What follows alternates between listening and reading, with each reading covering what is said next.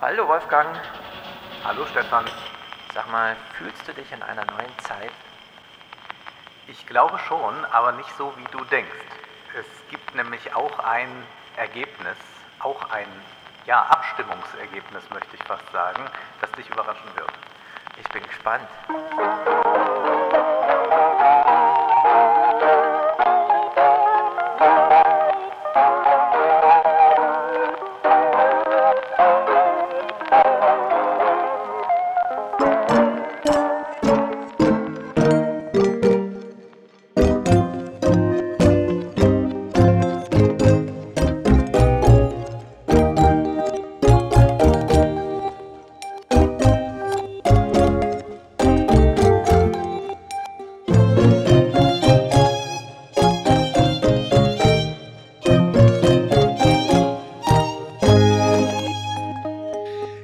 Das ist er, der Oktobersalon. Äh, wir begrüßen euch alle. Wir haben gesehen, über 1200 Leute buchen jetzt diesen Feed. Wir haben keinen Einblick darüber, wie viele ihn tatsächlich hören.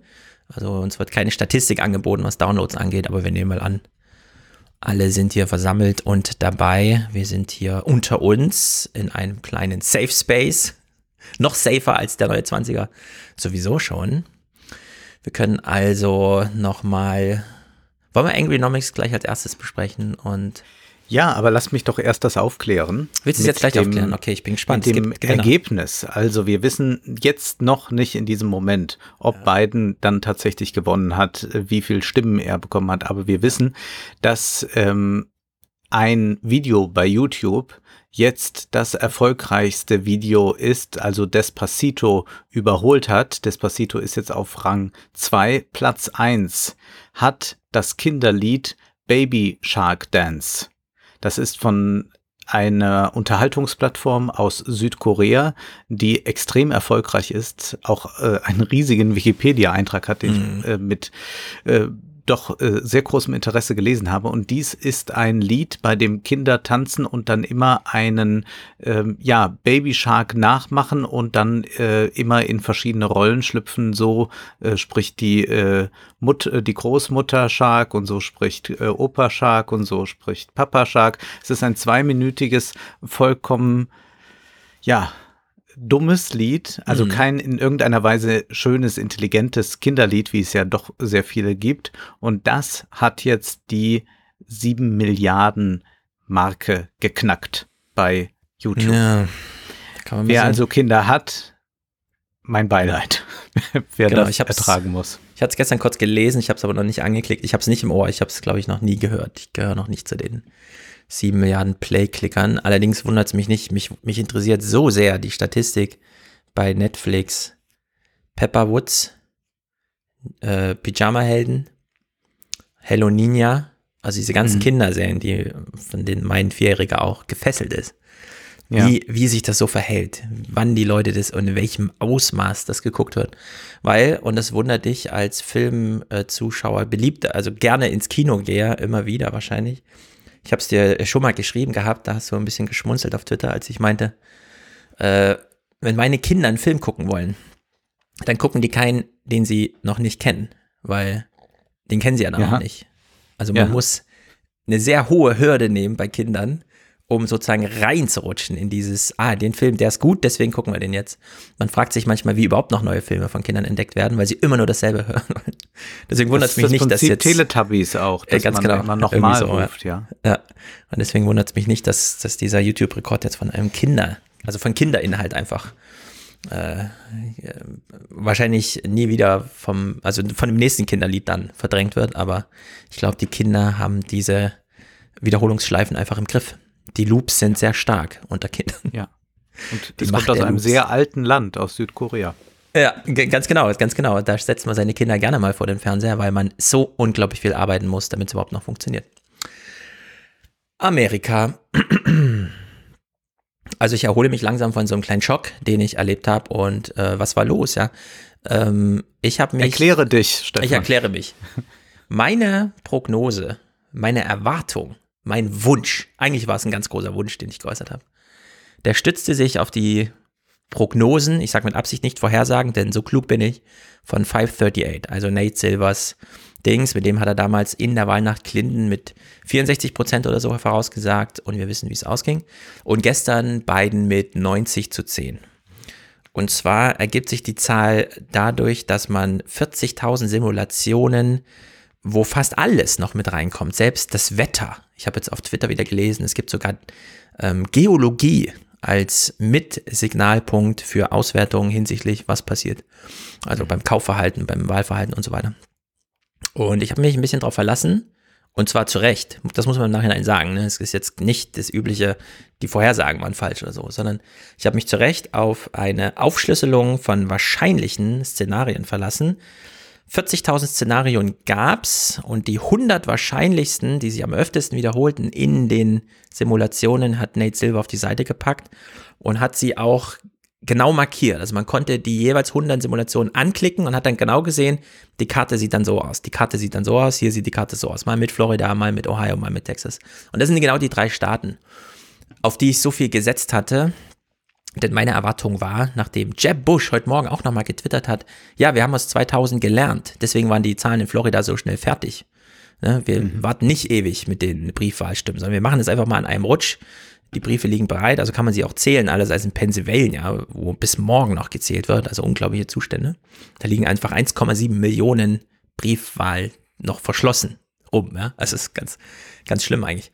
Naja, und in Florida, nachdem auch David Exelot und Mike Murphy, also der Wahlkampfchef von Obama und der große Wahlkampfmitarbeiter von George W. Bush, also die wirklich Präsidenten kreiert haben und die sich mit Zahlen auskennen und die eine eigene Lesart auf Zahlen haben, also die nicht, so wie wir alle einfach bei Nate Silver vorbeikommen, die haben auch vermutet, dass nicht alle drei Staaten, Florida, Texas, Ohio, an Trump gehen. Und dann ging die Wahlnacht gestern los und alle drei Staaten waren rucki zucki von Trump eingenommen. Und zwar nicht nur mit, naja, aber irgendwie knapp. Man hätte ja vermutet, die drei Prozent äh, plus Vorhersage für Biden in Florida geht auf, sondern nein, äh, Trump hat noch mit drei Prozent plus zugeschlagen. Und also das ist ähm, eine echte äh, Passungenauigkeit. Sechs Prozent Unterschied zwischen einer statistischen Erhebung aufgrund Stichprobenerfragung und dann wirklich der Durchzählung von den Stimmen. Allerdings stellt sich raus, das muss man ein bisschen abwarten, wie es mit den Briefwahlen nochmal geht. Wahrscheinlich hat die Trump-Regierung doch mehr versucht, Stimmen aufzuhalten, als man bislang vermutet. Insgesamt ging es jetzt trotzdem gut. Ähm, Biden hat zum Beispiel so Stimmen, so viele Stimmen gesammelt wie niemals ein Präsident zuvor.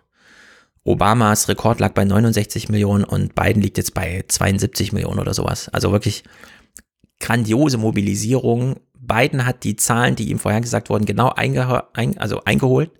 Nur Trump hat eben auch mehr als 69 Millionen. Also wir haben jetzt zwei. Der mhm. unterlegene Präsidentschaftsverteidiger Trump, also der als Verteidiger in eine Präsidentschaftswahl geht, hat die zweitmeisten aller jemals von einem an einer amerikanischen Präsidentschaft äh, teilgenommenen Stimmen geholt. Gut, das Land wächst das heißt, kontinuierlich, aber trotzdem. Wir haben einen enormen Zuspruch weiterhin für Trump. Wahnsinnigen Zuspruch. Also das, das darf man überhaupt nicht unterschätzen. Und das ja. ist ja auch etwas, was äh, jetzt, wenn Biden der Präsident wird, der neue Präsident mit herumschleppen muss. Das ist ja keineswegs so, dass sich das verflüchtigt. Genau. Und diese Menschen sind für den üblichen politischen Prozess unerreichbar. Die äußern sich vor den Wahlen nicht. Die sind nicht ansprechbar für ähm, Vorhersagefrage, überhaupt politische Diskussion. Wir wissen, in Amerika ist es überhaupt ein großes Tabu, über Politik zu sprechen. Zum Beispiel am familiären Tisch. Ähm, das ist äh, ein bisschen anders als bei uns, wo man immer so ein bisschen Gespür, auch wenn man jetzt auf Twitter, ja, also wenn man so seine Social Network Freunde durchschaut, dann weiß man immer so ein bisschen, wie die ticken. Das ist in Amerika ein bisschen anders, da hält man sich zurück. Und tja, jetzt haben wir die Situation, die wir eigentlich wirklich nur noch mit Angrynomics erklären können. Also ist vielleicht wirklich das äh, beste Buch, was uns das nochmal erklärt, weil wir ähm, ja so eine krasse Lage einfach haben. Lass mich, bevor wir zu dem Buch kommen, eines noch einwerfen. Ist denn das nicht, so schlimm das jetzt auch ist, dass die dann tatsächlich Trump wählen, doch ein gutes Signal dann vielleicht noch für eine Demokratie, dass sie noch nicht vorab derart berechenbar ist, dass noch nicht alles entscheidend ist, wie man Daten ausgelesen hat von Usern. Denn das ist ja das, die, äh, was äh, Obama schon stark perfektioniert hat und was man jetzt auch wieder selbstverständlich gemacht hat, dass man äh, riesen Datenpools schafft und dort versucht, eigentlich jeden Wähler einzeln rauszufiltern. Ja. Ist es denn nicht eigentlich schön, dass es doch noch etwas gibt, was am Ende nicht äh, von Demoskopen, nicht von äh, Big Data und so weiter eingefangen werden kann, sondern es gibt auch noch den souverän handelnden Wähler, auch wenn diese Souveränität dann mhm. in einen Wahnsinn in meinen Augen umschlägt, dass man dann sagt, äh, toll, ich wähle nochmal Trump, mhm. aber dass das ja immerhin doch auch ein Zeichen ist für äh, eine Demokratie, dass noch nicht alles so fixiert ist. Denn sonst können wir ja gleich auch sagen, dann ist das äh, chinesische System, das wir vorgestellt haben mit der Massenlinie, auch eine gute Sache. Dann äh, befragt man noch ein bisschen, was die Masse äh, will. Sie ist ja, äh, sagt Xi, äh, der Lehrer äh, mhm. der Partei. Und dann brauchen wir keine Wahlen abzuhalten. Und diese ähm, Momente, die sich hier einstellen, zeigen doch dann, dass da doch auch noch es so etwas gibt wie einen wirklichen Willen des Volkes. Ja, es gab, ich erinnere mich jetzt nur dunkel, weil ich schon vor fünf Jahren in Redaktionsschluss darüber schrieb, unter Obama in der ersten Amtszeit tatsächlich so eine Bemühung, dass man sich fragt, naja, mit den Wahlen gut, Wahlen sind halt, die finden halt so statt, das steht halt in den Büchern, dass wir das machen müssen. Aber eigentlich können wir doch die ganze Politik danach gestalten, wie das Volk gerade denkt. Also einfach reinhorchen, die Daten rausziehen und dann entscheiden, so dass wir äh, nach vier Jahren eigentlich nur noch einen Zustimmungswert uns einholen, eine Bestätigung und dann geht's halt weiter, wie, wie, wie es ging. Ähm, und zwar genau basierend auf der Erfahrung von 2008. Man hat damals diesen ersten so semi-digitalen Wahlkampf geführt. Also man ist noch mit Holzbrett und Stift zu den Leuten an die Tür gegangen, aber man hat danach eine Auswertung gemacht. Man hat es nicht einfach gesagt, na gut, dann hast du jetzt Feierabend, hast dann zehn Türen geklopft, sondern diese Daten flossen zurück und wurden dann, ähm, dann doch in größerem Rahmen verarbeitet. Und jetzt, sozusagen acht Jahre später, würde ich äh, auch ganz fasziniert äh, genau diese Frage stellen, die du jetzt gestellt hast. Denn, denn, und das muss man sich wirklich mal vorstellen jetzt. Obamas Wahlkampfleiter damals oder einer der höheren, ich glaube, seinen Namen habe ich jetzt auch nicht präsent, steht alles in Redaktionsschluss, der kam aus dem Supermarktbereich.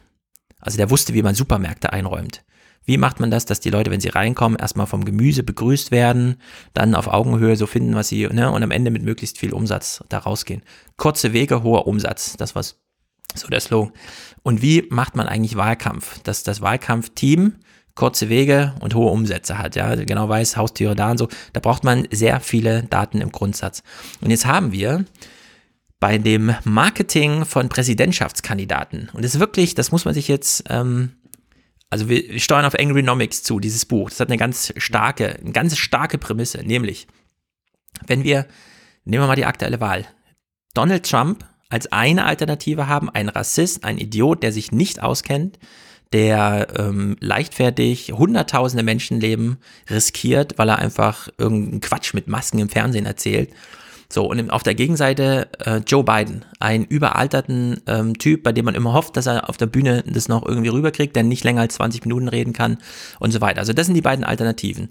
Wirklich sehr diametral. Ja, also wir haben, da gibt's nicht viel Überschneidung oder so. Es ist A oder B und nicht irgendwie was dazwischen wie zum Beispiel im Supermarkt, wo man so einen Schokojoghurt mit ein bisschen äh, Schoko und ein bisschen mehr Schoko und ein bisschen weniger Zucker und so, ja, da hat man alle Variationen. Bei der amerikanischen Wahl haben wir wirklich nur zwei Kandidaten. Und dann werden Modelle entwickelt und trotzdem liegen sie so falsch. Was mhm. sagt das eigentlich über alle anderen Modelle? Über alle ökonomischen, sozialwissenschaftlichen Prognosen und Modelle, in denen es ein bisschen raffinierter zugehen was die Ausgangslage angeht, als zwei Kandidaten, die sich wirklich diametral unterscheiden. Also wo plötzlich Grautöne eine Rolle spielen und so weiter. Ja. Wir müssen doch, wenn wir uns jetzt diese amerikanische Wahl, und zwar das zweite Mal angesehen haben, wie die Modelle vorher und die Realität, also die Rechnerei und die Realität zusammenpassen, müssen wir uns wirklich fragen, ob überhaupt irgendeine Kalkulation im großen Maßstab Sinn ergibt. Also ob die irgendwas mit Realität zu tun hat. Oder wir nicht einfach nur sagen, okay, wir machen jetzt die Rechnerei zur Realität und orientieren uns daran. Das hat dann auch Folgen und Effekte und klar, Ja. das kann man dann als Realität verkaufen. Aber wenn es hart auf hart kommt, wie bei so einer amerikanischen Wahl, dass man nach vier Jahren eben dann doch nicht nur Zustimmung einsammelt, sondern wirklich mal nachguckt, was denken jetzt die Leute, dann fällt man da so auf die Fresse. Ja? Man kann es nicht anders sagen. Man fällt da so auf die Fresse. Also wir können so froh sein. Wir müssen jetzt, und das ist vielleicht auch so eine kleine Lehre, ja. Die amerikanischen Wähler sind wütend. Also wirklich verärgert.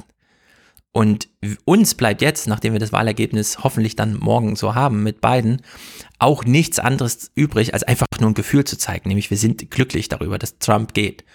Aber wir können, wir haben jetzt keine Erklärung dafür, keine rationale, irgendwie sinnstiftende oder sowas. Wir können einfach nur glücklich sein, dass es halt so ist. Sehr viele Menschen, nämlich 150 Millionen Menschen, machen irgendwas, gehen wählen, kreuzen den einen oder kreuzen den anderen an. Und in der Summe ergibt es dann so ein Drama. Also das ist eigentlich, äh, das gibt sehr viel Raum zum Nachdenken und müsste eigentlich auch einen sehr hohen Änderungswunsch hervorrufen zur Frage, wie organisieren wir eigentlich alles? Weil wir fühlen uns ja schon so ein bisschen im Mittelalter, ja. Da sind irgendwo zwei Fürsten und je nachdem, ob der, deren Smalltalk zum Abend funktioniert oder nicht, entscheidet sich das Schicksal der Welt. Und das kann ja nicht äh, sozusagen äh, Grundlage der modernen Gesellschaft sein. Wir sehen da wieder die Kontingenz der Geschichte. In gewisser Weise hat man ja in der Geschichtsschreibung des 19. Jahrhunderts immer den großen Mann gesehen, der Geschichte macht. Davon ist man dann im 20. Jahrhundert selbstverständlich abgerückt und sagt, na ja, Geschichte verläuft wesentlich komplexer und da ist nicht ein Napoleon, ein Bismarck, der das alleine dreht. In gewisser Weise aber müssen wir heute sagen, gerade durch diese neuen äh, Autokraten, dass wir eigentlich uns wieder doch einem Modell annähern, Ganz genau. bei dem großen, große Männer Geschichte machen, nicht in dem Sinne, dass sie große historische Figuren sind, aber es ist genauso wie du sagst, dass sie irgendwas gerade ansprechen, was funktioniert und womit es dann geht. Ähm, das ist eine Sache, die ähm, sehr, sehr verstörend in gewisser Weise ist, weil man dann Mhm. mit diesem Komplexitätsargument auch plötzlich nicht mehr kommen kann, sondern dann ist eben äh, entscheidend, dass äh, Trump zu äh, Biden sagt, äh, äh, äh, was sagt er, äh, he was the biggest mask I'd ever see, äh, äh, the biggest mask I'd ever seen und dann wiederholt er das noch ein paar Mal und dann denken alle Leute, ja, das ist aber auch idiotisch, eine Maske zu tragen und damit mobilisiert er äh, die 500.000 Stimmen, die er Mhm. braucht.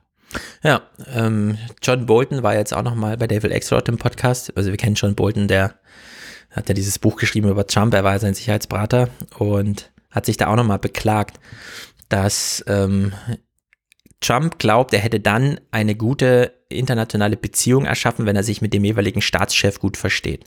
Also er hat ein gutes Treffen mit Putin gehabt, also sind die Beziehungen zu Russland top.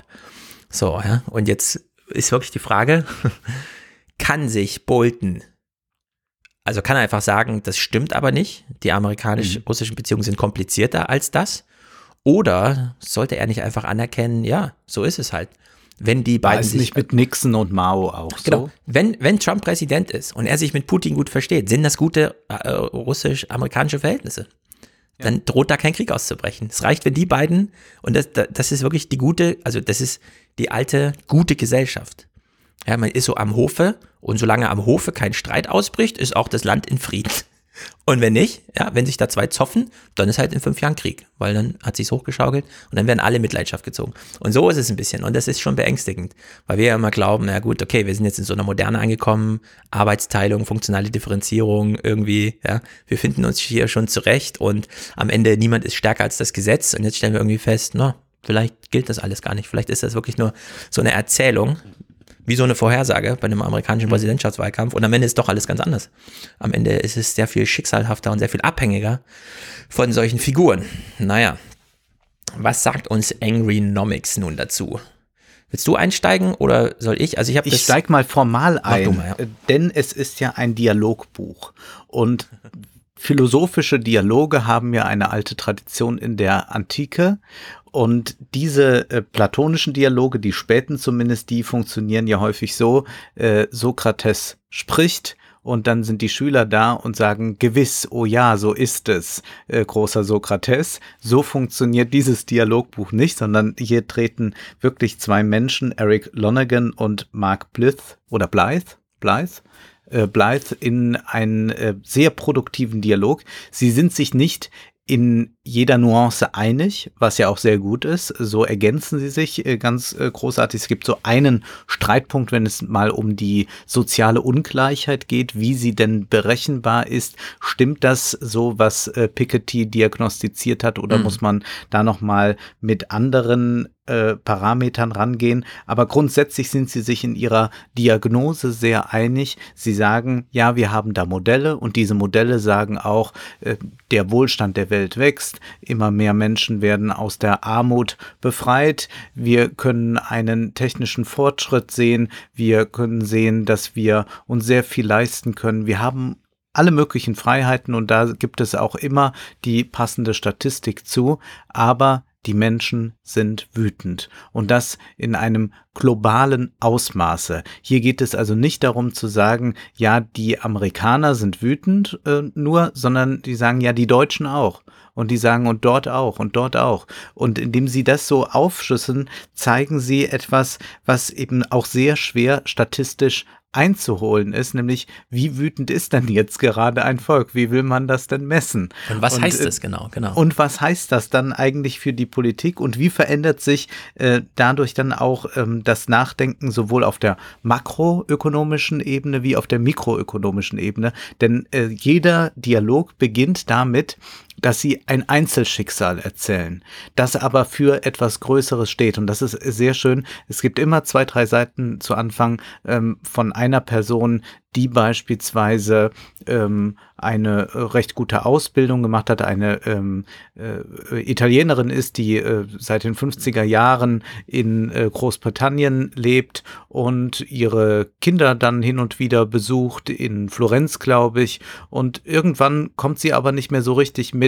Im Flughafen werden die Schlangen immer länger, sind auch wahnsinnig viele Migranten da. Sie wundert sich, muss immer länger warten. Warum werden so viele da gecheckt? Warum muss sie auch da äh, manchen äh, Durchsuchungen jetzt plötzlich äh, sich äh, unterziehen lassen? Und warum ist es eigentlich so, dass sich in ihrer Nachbarschaft da in London alles ändert? Äh, die Geschäfte, wo sie vor allem auch äh, italienische Zutaten fand, die sind nach und nach verschwunden. Inzwischen muss sie 20 Minuten gehen, um irgendwo hinzukommen. Dann wird sie auch noch krebskrank und sie wird wütend. Und was ja. passiert eigentlich dann mit einer solchen Person, von der es ganz, ganz viele gibt. Und das sind wirklich sehr gute äh, Grundlagen, auf denen sie dann einen sehr, sehr produktiven Dialog führen.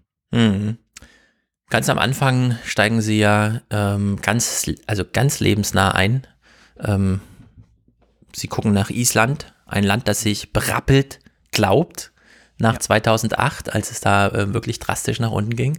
Und man hatte dann so zehn Jahre später irgendwie die Ahnung, ah, wir haben die Krise ökonomisch überwunden. Aber so richtig dann doch nicht. Und plötzlich kommen diese Panama Papers. Und man fragt sich so als Bürger dort, hä, haben wir nicht daraus gelernt, was passiert, wenn wir uns ökonomisch und moralisch verhalten? Wenn wir die Gier durchregieren lassen, haben wir es nicht verstanden. Und warum ist unsere politische Klasse jetzt plötzlich wieder dieser Gier verfallen? Ja, also in Panama Papers äh, stand dann halt die halbe isländische Regierung drin als, ja, ja, die haben auf den Inseln halt ihre äh, Konten und äh, machen da ne, diese Bereicherungstaktik, die ihnen halt ermöglicht wird über solche Konstrukte. Und dann gucken sie ins Ausland. Frankreich, Gelbwesten, Deutschland, AfD, selbst in Hongkong, diese Unzufriedenheit. Überall dasselbe. Wir leben in einer angry world. Und das können uns die Ökonomen mit ihren Rechnereien, mit ihren Modellen, mit ihren Statistiken nicht erklären, was da passiert.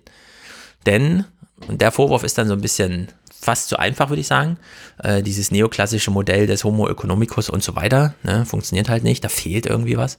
Und ja, wir, haben, wir leben, wir leben in einer in, in den Angry Nomics, so, so stellen sie es eigentlich gegenüber. Es gibt die Rechnerei, die ausgedachte Ökonomie und dann gibt es die Angry Nomics, die eigentliche Realität wo es viel wichtiger ist, dass Menschen wütend sind, als dass sie irgendwie alles wissende Akteure im Markt sind, die dann irgendwie irgendwas machen, ein Haus kaufen zum Beispiel, weil da gibt es dieses eine Kapitel mit äh, dieser sehr drastischen Erzählung, also die ja auch so vorangestellt ist, ein Pärchen zieht zusammen in Spanien, glaubte sich eigentlich auf sicherem Grund, er irgendwie der Uni beschäftigt und sie macht irgendwas mit Musik oder so, ich habe es jetzt nicht mehr genau im Kopf.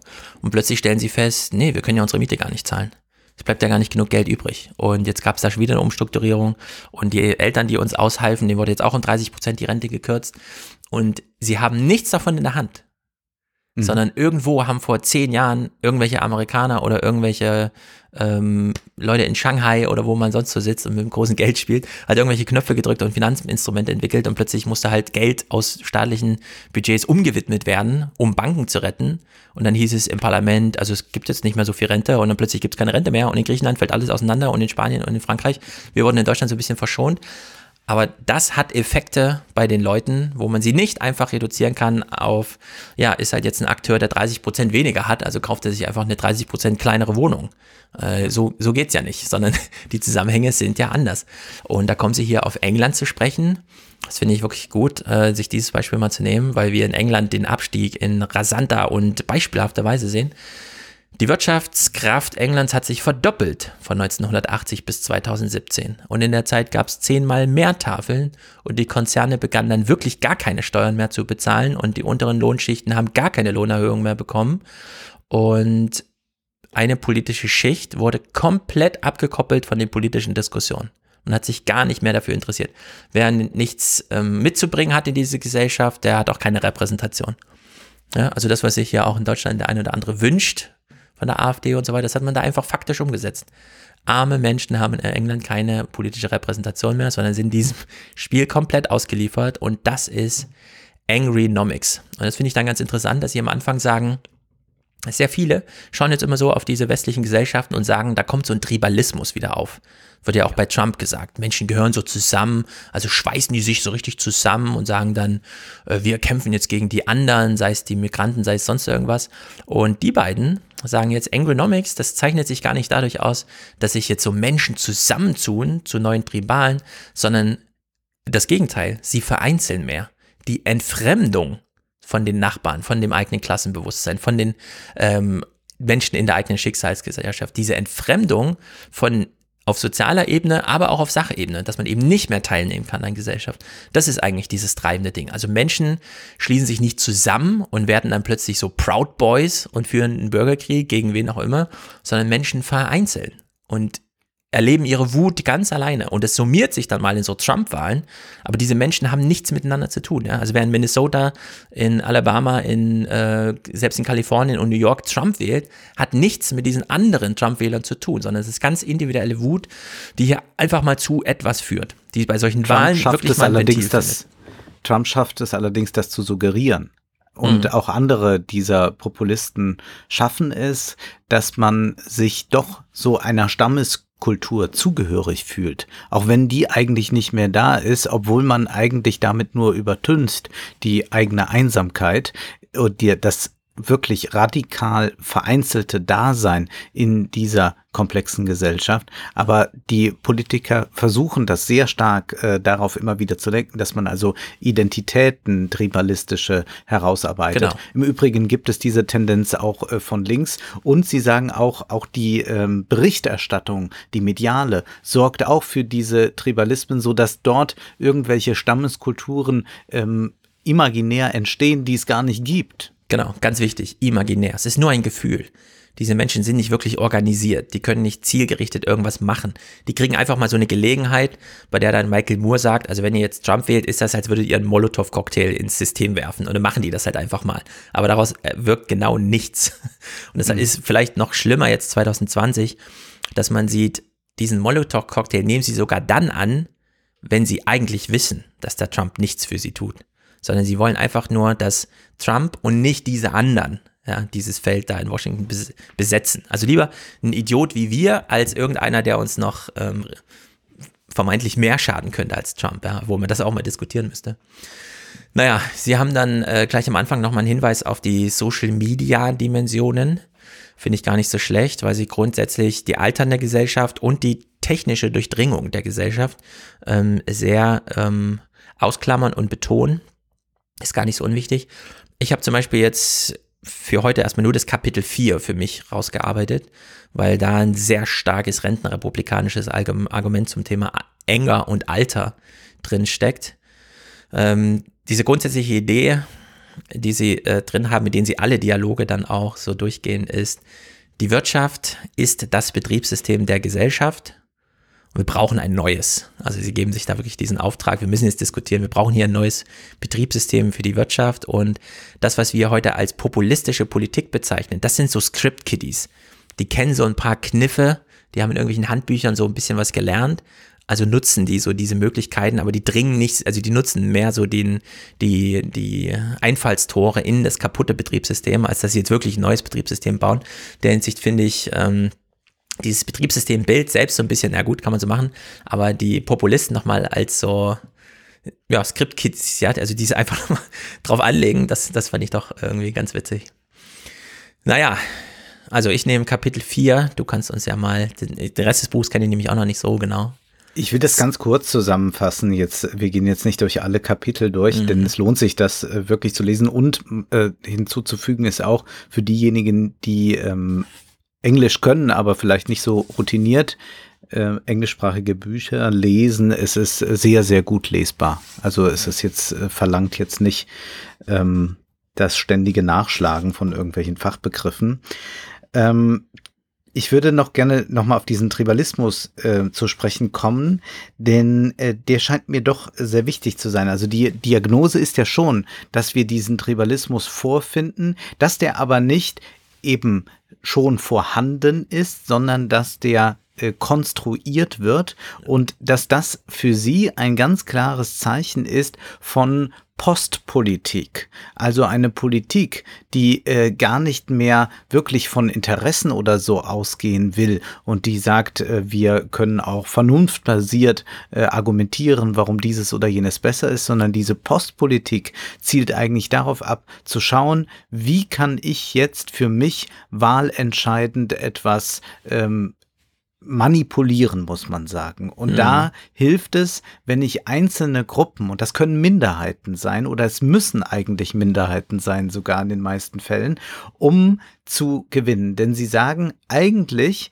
verändert sich in der Gesellschaft oft relativ wenig in den westlichen Demokratien. Das heißt, wir haben dort, und das ist ja auch dein Verweis immer wieder im Podcast gewesen, wir haben kaum Änderungen erlebt bei äh, der äh, Masse der Menschen Biden oder Trump, da hat sich ja in den vergangenen Monaten nichts verändert. Trotz Corona, da hätte man ja sagen können, da müsste es ja unglaubliche Ausschläge wie an der Börse geben, aber das gab es nicht. Und das Einzige, was man aus dieser verfahrenen Situation dann lernen kann, also was die Parteien dann lernen, ist, okay, wenn ich jetzt einzelne Minderheiten adressiere und seien sie noch so imaginär und kann sie in irgendeiner Weise mobilisieren, dann kann ich etwas Wahlentscheidendes äh, aus ausrichten und kann die Wahl vielleicht für mich äh, bestimmen. Und zugleich haben wir dann durch die sozialen Medien und durch eine gewisse mediale Berichterstattung auch sofort diese Lust der Konzentration auf solche Debatten. Denn man könnte ja über ganz anderes reden, aber gerade mhm. das, wo die Menschen eh schon wütend sind, kann man sie extrem mit reizen. Wir hatten das ja jetzt in den letzten Jahren immer wieder, dass endlos darüber diskutiert wird, äh, über solche, äh, ich äh, sage das immer dann, äh, der, der, der äh, die eine Kolumne schreibt, wir brauchen mehr äh, Gender-Toiletten, die andere Kolumne schreibt, wir brauchen weniger Gender-Toiletten und dann kann man äh, sich fünf Monate äh, darüber empören von allen Seiten aus und dann hat man aber eigentlich diesen postpolitischen Prozess noch weiter beschleunigt. Und das ist ein Aspekt, den Sie beschreiben. Und dann geht es sehr stark darum, wie ist es denn eigentlich mit äh, der Moral? Du hattest das ja auch schon angesprochen von diesem Ehepaar, das ähm, da das Haus äh, verliert. Ähm, die Moral ist schon ganz entscheidend, also das könnte man auch übersetzen mit einem Gerechtigkeitsempfinden für ein Funktionieren der Gesellschaft. Und deswegen ist diese Frage der Ungleichheit dann doch für beide, auch wenn sie das ein bisschen anders äh, analysieren, ist es für beide schon extrem wichtig, dass selbst wenn allgemein der Wohlstand steigt, wenn die Schere zwischen arm und reich in einem solchen Maße immer weiter auseinandergeht, wie sie das die, äh, momentan tut, dann ist das äh, Gerechtigkeitsempfinden in derart gekränkt, dass auch dort, daraus wieder eine Wut sich Bahn bricht, die dann auch nicht mehr mit ein paar kleinen Reformen einzufangen ist. Und sie sagen dann sehr deutlich, äh, wenn sie so durch das 20. Jahrhundert gehen, wie es immer wieder Kapitalismuskrisen gegeben hat, der Kapitalismus ist krisenhaft. Sie fangen da auch bei dieser Anekdote, die äh, am Anfang dieses Dialogs steht, mit einem an, der Karl heißt. Das ist aber nicht Karl Marx, sondern es ist Karl Polanyi, der hm. diese große Transformation des Kapitalismus gesehen hat. Sie gehen dann weiter äh, zu John Maynard Keynes und sie sagen aber dann nachher, 2008 hatten wir wieder eine Krise des Kapitalismus, aber man hat nicht versucht, den Kapitalismus neu zu organisieren, sondern hat dann auf solche Mittel zurückgegriffen wie Austeritätspolitik. Hat also eigentlich das, was dazu geführt hat, noch einmal wieder neu eingeführt, hat dadurch gerade im Süden Europas, aber auch generell im globalen Süden, für unglaublich viel Leid gesorgt und damit die Wut wieder erhöht. Man hat also die Krise nicht, und hier kann man das wirklich mal sagen, als Chance begriffen, zu sagen, wir äh, müssen jetzt dieses System neu aufstellen, sondern man hat sich eigentlich ganz orthodox äh, darauf berufen, was jetzt schon war was eigentlich ja. äh, vollkommen verrückt ist. Also wer eine Firma an die Wand fährt, wird nicht sagen, ich probiere es nochmal ganz genauso zu machen. Aber das sehen wir ja, wie sich das jetzt auch ähm, durchdrückt bei CDU-Kandidaten, also bei Friedrich Merz, mhm. der jetzt im Prinzip in der dritten Runde sagt, wir machen es jetzt nochmal so. Also wir jetzt, jetzt aber nochmal richtig. Ja. Neoliberalismus und alles. Ganz genau. Der Loop, es ist wie bei Kinder-YouTube-Videos, weißt du? Ja. Man, man bricht nicht aus. Man will immer wieder das Gleiche. Das ist sehr schön, dass du das angesprochen hast. Das ist ähm, auch ein Thema, das hier aufkommt und das habe ich mir äh, ganz kurz hier an das Buch auch äh, notiert. Das habe ich mir einfach hingeschrieben, dritte Programme. Und zwar, du hast ja einen Fernsehpodcast. Ich äh, schaue ja auch hin und wieder noch Fernsehen und zwar die dritten Programme, um zu sehen, wie ist dort eigentlich die Abendunterhaltung. Und eine These dieses Buches ist auch, dass ähm, eigentlich äh, es nichts mehr Neues gibt, dass wir so eine Rentnerrepublik, da kann man das auch sagen, haben, die eigentlich äh, permanent sich mit etwas beschäftigt, was nicht mehr ist, damit mit der, Neu mit der neuen Zeit nicht klarkommt und deswegen so eine Flucht äh, betreibt. Und du kannst exakt das im dritten Programm erleben. Also ich meine jetzt NDR, WDR und, und, mhm. und. Wenn du dort freitags, samstags oder sonntags abends äh, einschaltest, dann siehst du in der Regel Shows, die einfach nur Zusammenschnitte sind von äh, der ZDF-Hit-Parade, äh, Lachen mit Dieter Krebs, irgendeiner alten Rudi Carell-Show und, und, und. Und dann gibt es meistens noch irgendwelche aktuelleren Stars, aber aktuell damit ist dann auch schon jemand wie Roland Kaiser mit 70 gemeint, mhm. der dann noch mal kommentiert, wie das damals war. Oder was mir jetzt aufgefallen ist, immer mehr werden dort jetzt einfach nur Zusammenschnitte von damals ohne Kommentar wiederholt. Und ja. die Leute sitzen vor dem Fernseher, also Generation 60 plus und sitzt da und schaut nochmal, ach ja, hier, das ist doch der Rex Gildo, ach hier war aber die Uschi Klaas noch jung, da hat die ja so einen schönen Sketch mit Eddie Arendt und Harald Junke gespielt. So ist das aufgebaut und das zeigt äh, eigentlich ganz deutlich, dass man eben in der Zeit, in der wir leben, nicht angekommen ist. Und man kann sich auch leicht vorstellen, wie sehr solche Menschen empfänglich sind für Modelle, die ein zurück zu Rex Gildo und Roy Black versprechen. Mhm. Es sind die Sehgewohnheiten, die sich da durchschlagen. Und dieses Beispiel, was du jetzt angesprochen hast, äh, ist jetzt nicht aus dem Buch, sondern dieses Fernseherlebnis. Aber es passt wunderbar ins Buch. Denn diese Rolle des Alters in diesem Kapitel 4, in dem geht es eigentlich um Private Anger. Weil sie kommen ja vorher mhm. in diesen Kapiteln so um diesen Public Anger, Moral Outrage. Menschen sind wütend, versammeln sich, schlagen alles kurz und klein oder wählen einfach mal so wir werfen jetzt den Molotow-Cocktail. Und jetzt erklären sie im Kapitel 4, wie Makro-Crashes, also 2008, 9 FF, ähm, zu Public Anger führt, aber sich dann niederschlägt in Private Anger. Und sie machen das fest an demografischen Verwerfungen in den westlichen Ländern. Und da passt Deutschland, obwohl sie es nicht explizit machen, aber es passt einfach so wunderbar nach Deutschland. Also wir haben Babyboomer die hier überragend demografisch einfach Mehrheiten stellen, gegen die man auch nicht politisch anarbeiten kann, jedenfalls nicht, wenn man in den gewohnten demokratischen Bahnen bleibt. Und diese Babyboomer sind eine unglaublich glückliche Generation. Sie haben nämlich von den Mega-Investitionen der Nachkriegsgeneration profitiert. Die Nachkriegsgeneration musste aufbauen, sonst wäre nichts da gewesen. Die wurden gezwungen aufzubauen und haben eine Infrastruktur geschaffen und ein Institutionengefüge, das den Babyboomern ähm, sehr entgegenkam. Die wurden nämlich alle irgendwann mal so 10, 20 Jahre alt und plötzlich sprossen die Universitäten aus dem Boden und die Autobahnen waren alle durchgehend fertig und so weiter und so fort. Mit den Babyboomern, deswegen heißen sie Boomern, kam ein unglaubliches Bevölkerungswachstum und mit Bevölkerungswachstum wächst auch die Wirtschaft. Das ist eins zu eins, das kennen wir. Und dann bekommen diese Babyboomer selbst aber weniger Kinder müssen also nicht so großen Investitionsaufwand treiben für die nächste Generation wie die Nachkriegsgeneration für die Babyboomer, sondern sie behalten das ganze geschaffene Vermögen für sich. Und es äh, wird ja auch in Zahlen untermauert, wie 80 Prozent allen Vermögens den Babyboomer-Generationen gehört, in Amerika, in England, in Frankreich, in Italien, in Deutschland, überall. Und das führt zu Stress, der sehr ungleich verteilt ist. Sie reden hier vom Cognitive Effort, denn das ist so, wie du es beschrieben hast. Nicht nur im Fernsehprogramm richten sich die alten Leute ein in ihren Gewohnheiten, sondern auch in ihrer ganzen Lebensgestaltung. Und alle Veränderungen, die kommen, ja, wollen, will man nicht mal in der Zeit leben, in der man eigentlich ist, werden wie so ein Schutzschild abgehalten damit sie einen selber nicht erreichen, aber sie schlagen sich nieder und zwar in überproportionalen Ausmaß bei den Jüngeren vor allem. Also Unsicherheit, die kommt, trifft nicht die, die eine Festanstellung haben, sondern natürlich die mit den Halbjahresverträgen weil die werden dann zuerst aussortiert. Also haben wir es bei den Jüngeren, wo wir uns immer fragen in Ostdeutschland, warum wählen die alle AfD? Warum sind es eigentlich die Jüngeren, die unter 40-Jährigen? Stellt sich raus, ja, diese ganzen sozialen Wandel, die ungleich verteilt auf die Menschen als Schicksal eintreffen, werden hier als Cognitive Effort beschrieben. Also man muss, man kann nicht einfach seinen Sehgewohnheiten folgen, sondern man muss lernen. Wenn man seine Miete noch bezahlen will, muss man sich an den Wandel anpassen.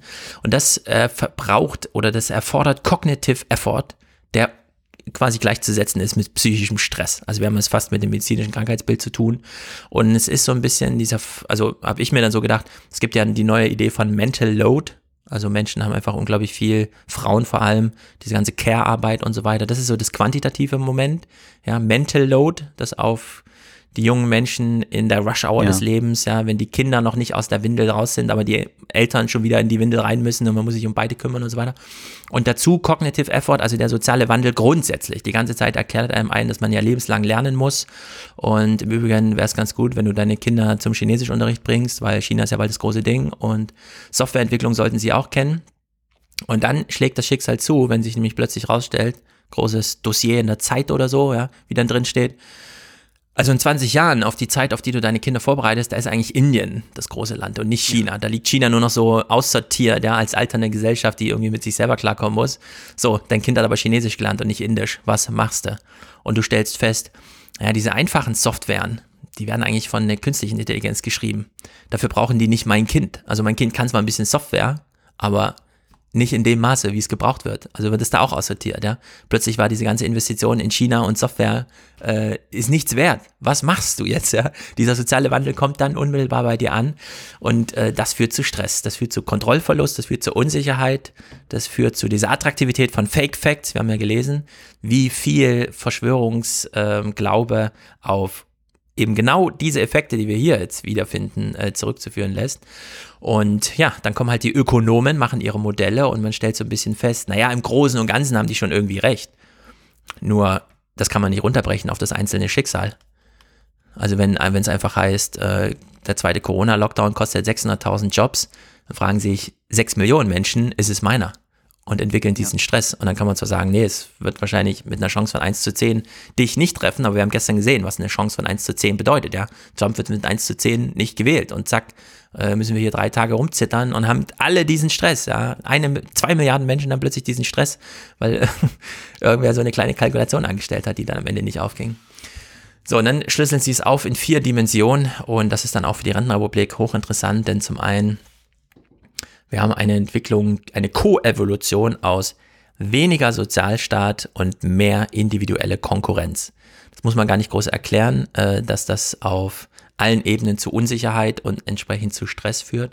Plus, diese Unternehmen, Amazon zum Beispiel, die durch ihr Handeln den ganzen Arbeitsmarkt in Mitleidenschaft ziehen, zahlen noch keine Steuern.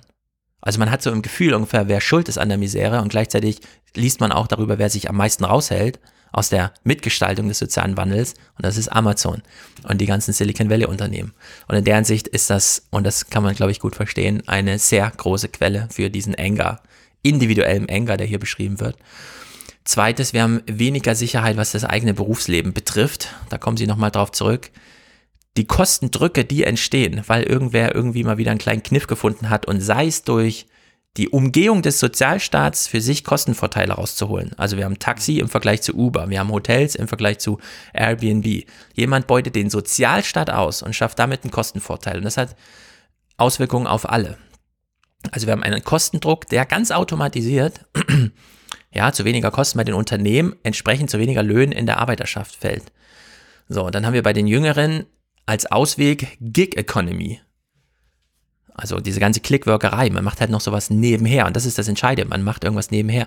Die offiziellen Statistiken, an denen sich beispielsweise Hubertus Heil als Arbeitsminister in Deutschland orientiert, die haben nicht im Blick, was Nebenbeschäftigung angeht.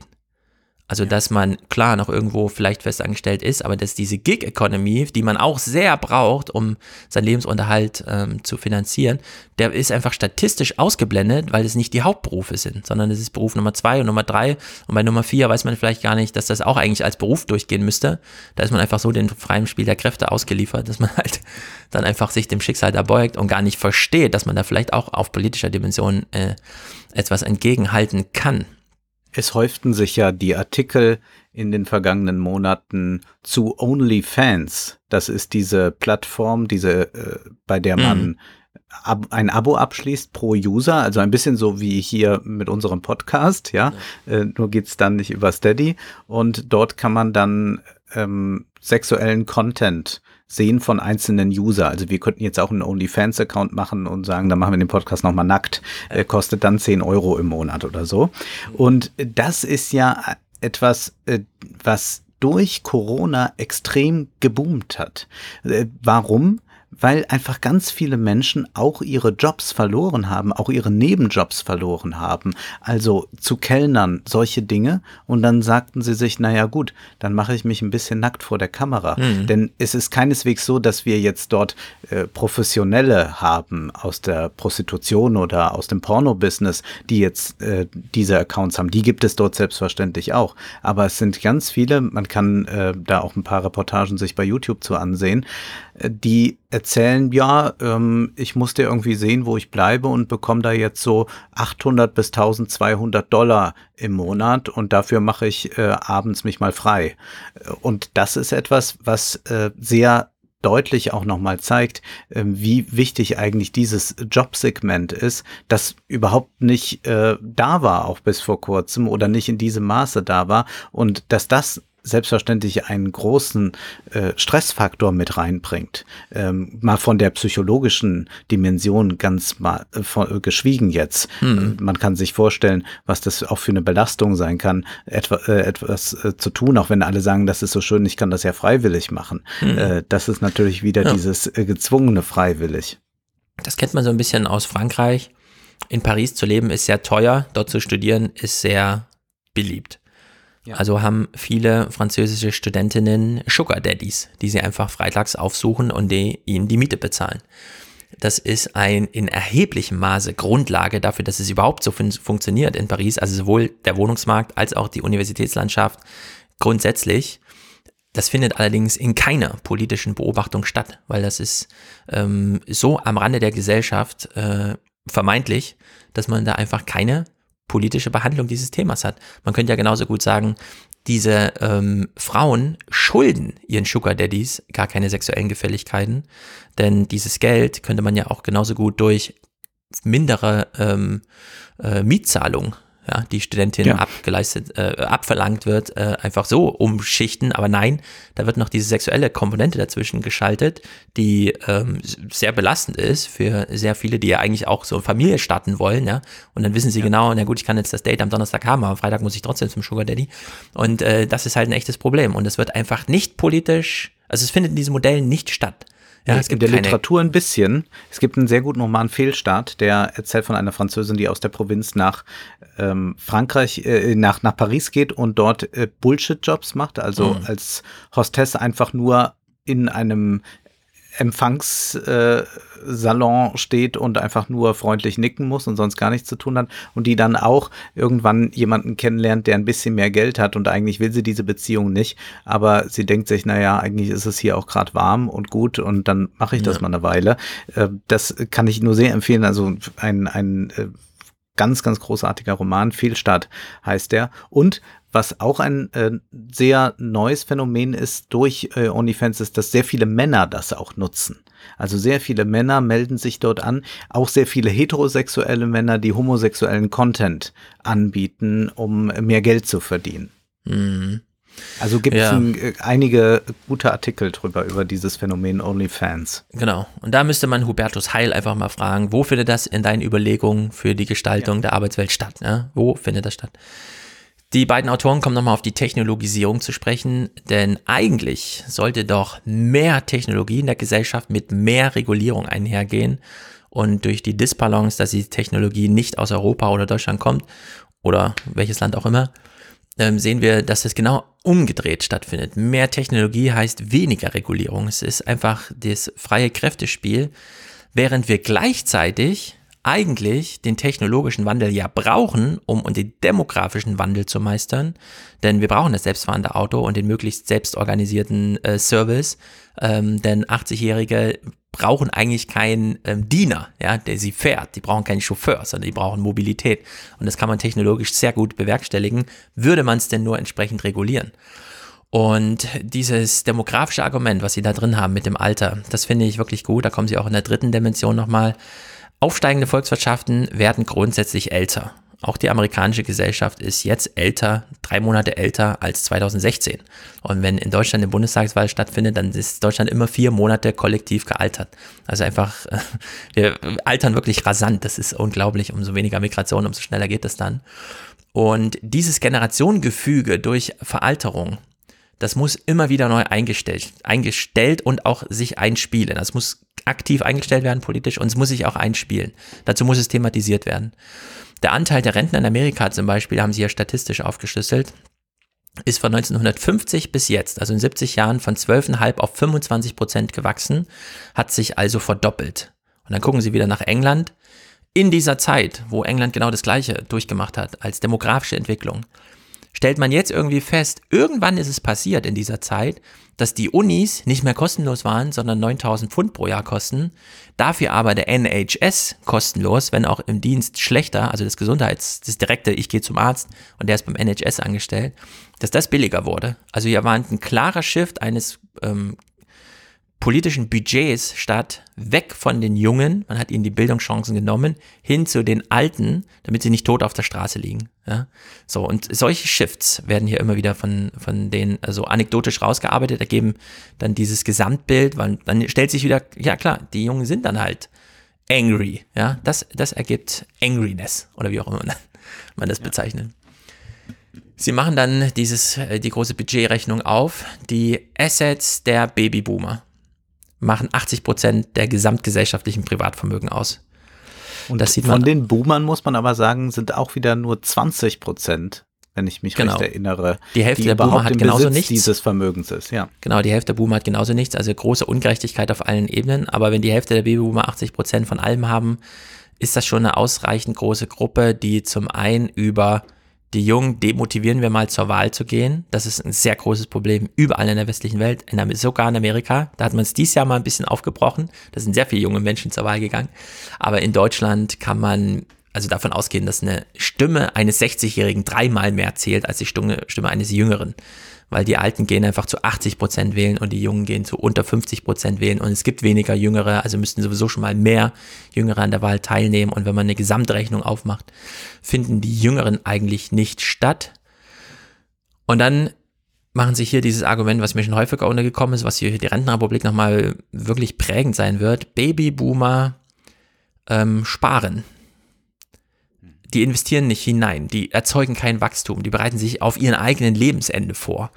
Und da wird so ein bisschen mit dem Geld taktiert und das Geld, Geld gehört dann auch einem selber und dann legt man so einen Zeitplan, da macht man höchstens noch einen Zeitplan, für den man so ein kleines Honorar zahlt für eine Beratung, ja, aber dieses Geld bleibt, bis es dann vererbt wird und dass die Erben äh, es nochmal strapazieren ja, diese Nichtverteilung von Geld, dass es dann nochmal gebündelt, dann nochmal konzentrierter ist, das ergibt sich dann. Also wir haben es mit Stagnationsgesellschaften zu tun. Und dann verweisen sie auf Thomas Piketty, unseren Superhelden, den hat jetzt ja wieder ein 1700 irgendwas Seitending geschrieben über den, also so absurd. Aber dieses eine Argument, ähm, wie wär's denn mit 130.000 Dollar für jeden, wenn er einfach nur 20 wird?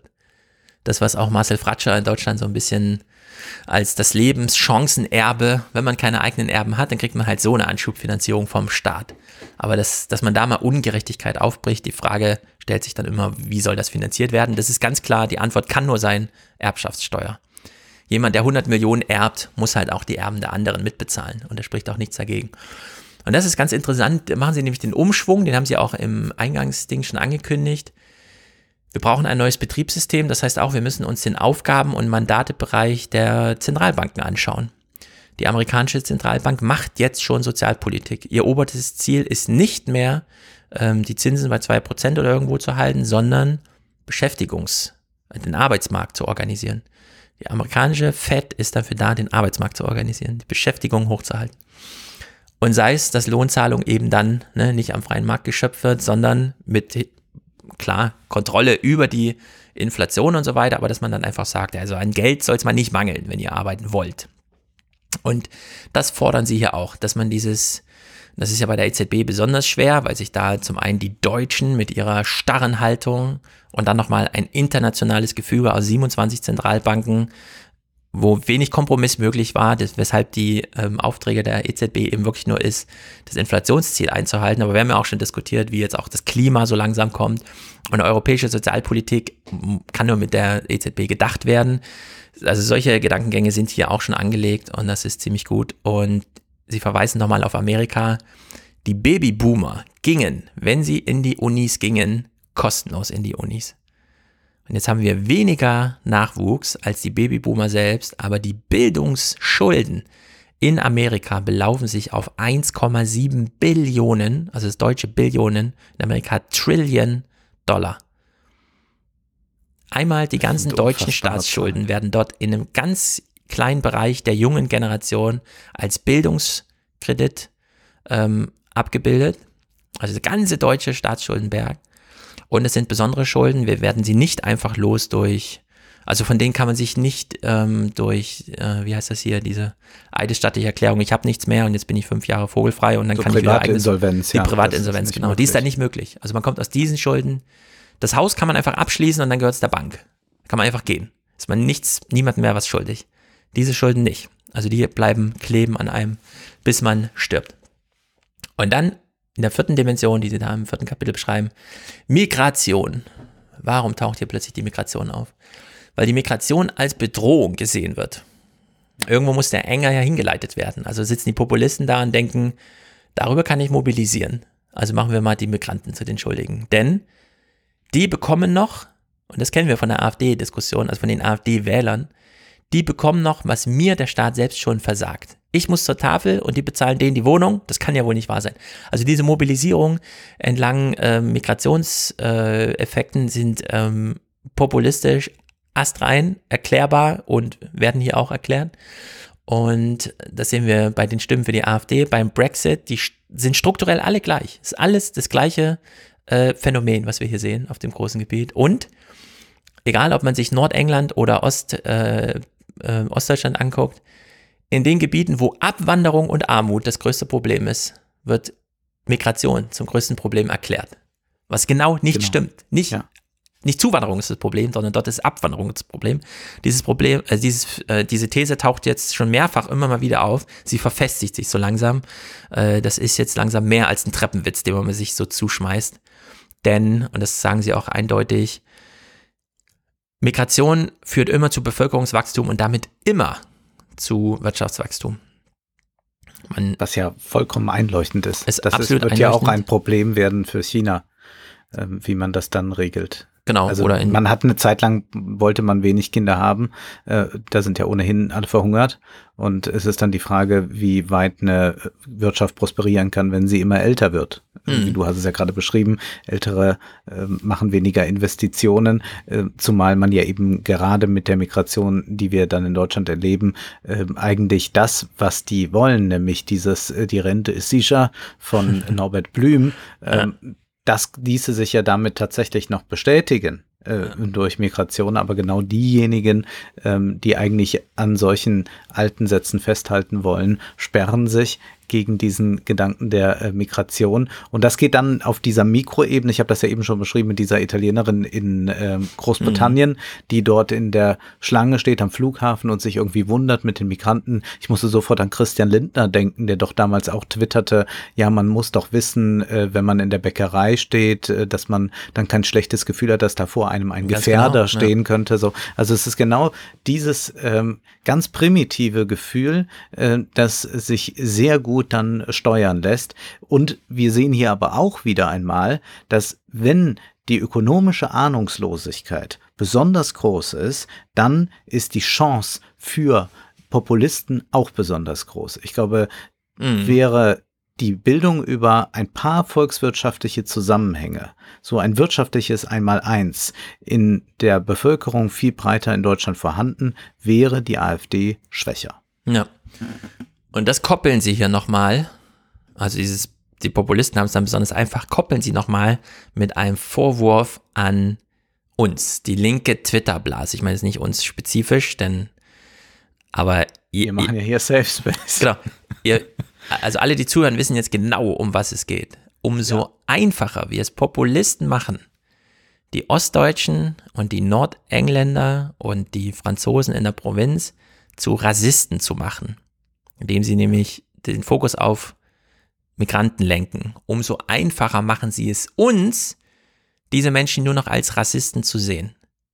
Und, das damit, ist wieder ein Tribalismus, genau, den wir dann damit, damit entstehen lassen. Genau, und damit wird eine Spaltung, ein Konflikt hergestellt, der eigentlich in einer Schicksalsgemeinschaft ausgetragen wird und damit das Kapital schützt. Also umso mehr wir uns freuen, dass Igor Levit mal jetzt wieder den, das Bundesverdienstkreuz für seine antirassistischen Tweets zum Thema, er kümmert sich um die AfD-Wähler und so weiter, umso mehr hängen wir so drin in dieser, ja, ja, das sind alles Rassisten, dass wir eigentlich mit diesen jungen Menschen in Ostdeutschland uns verbünden müssten und um aktiv Politik zu machen. Äh, das ist so, ergibt sich sozusagen als Forderung ja, aus diesem Kapitel, aus diesem Gespräch, was die beiden hier führen. Also da äh, hört man auch nicht zum ersten Mal, ja, dass, dass es diesen Zusammenhang gibt, aber der ist doch immer wieder ganz wichtig. Ja, sie verbinden wirklich sehr viele virulente Diskurse und auf so geschickte, elegante Weise, dass es auch einfach selbst formal schon eben ein Gegenbuch zu ihrer Diagnose ist, insofern als sie sagen, so wäre es möglich, so wäre mhm. ein vernünftiges Gespräch miteinander möglich. Das könnte ich mir auch gut als Podcast vorstellen, ja, dieses Gespräch, dass es so ja, ich stattgefunden mich hat. Geärgert, dass sie es nicht nochmal so eingesprochen haben. Ja, ja. Also ja. in dieser Sprache, wie sie es dann am Ende als Text aufgesetzt haben. Naja, wie lässt sich der Enger nun runterfahren? Das ist ja die Frage, die sich dann ergibt. Also zum einen, ja, jeder, der, also jeder, der wütend ist, müsste sich eigentlich mal mit Inflationspolitik beschäftigen, ist so ihr Hinweis. Und man denkt sich so, ja, genau. Gehen wir also mal auf eine Querdenker-Demo und reden mit denen über Inflationspolitik, mal gucken, was dabei rumkommt.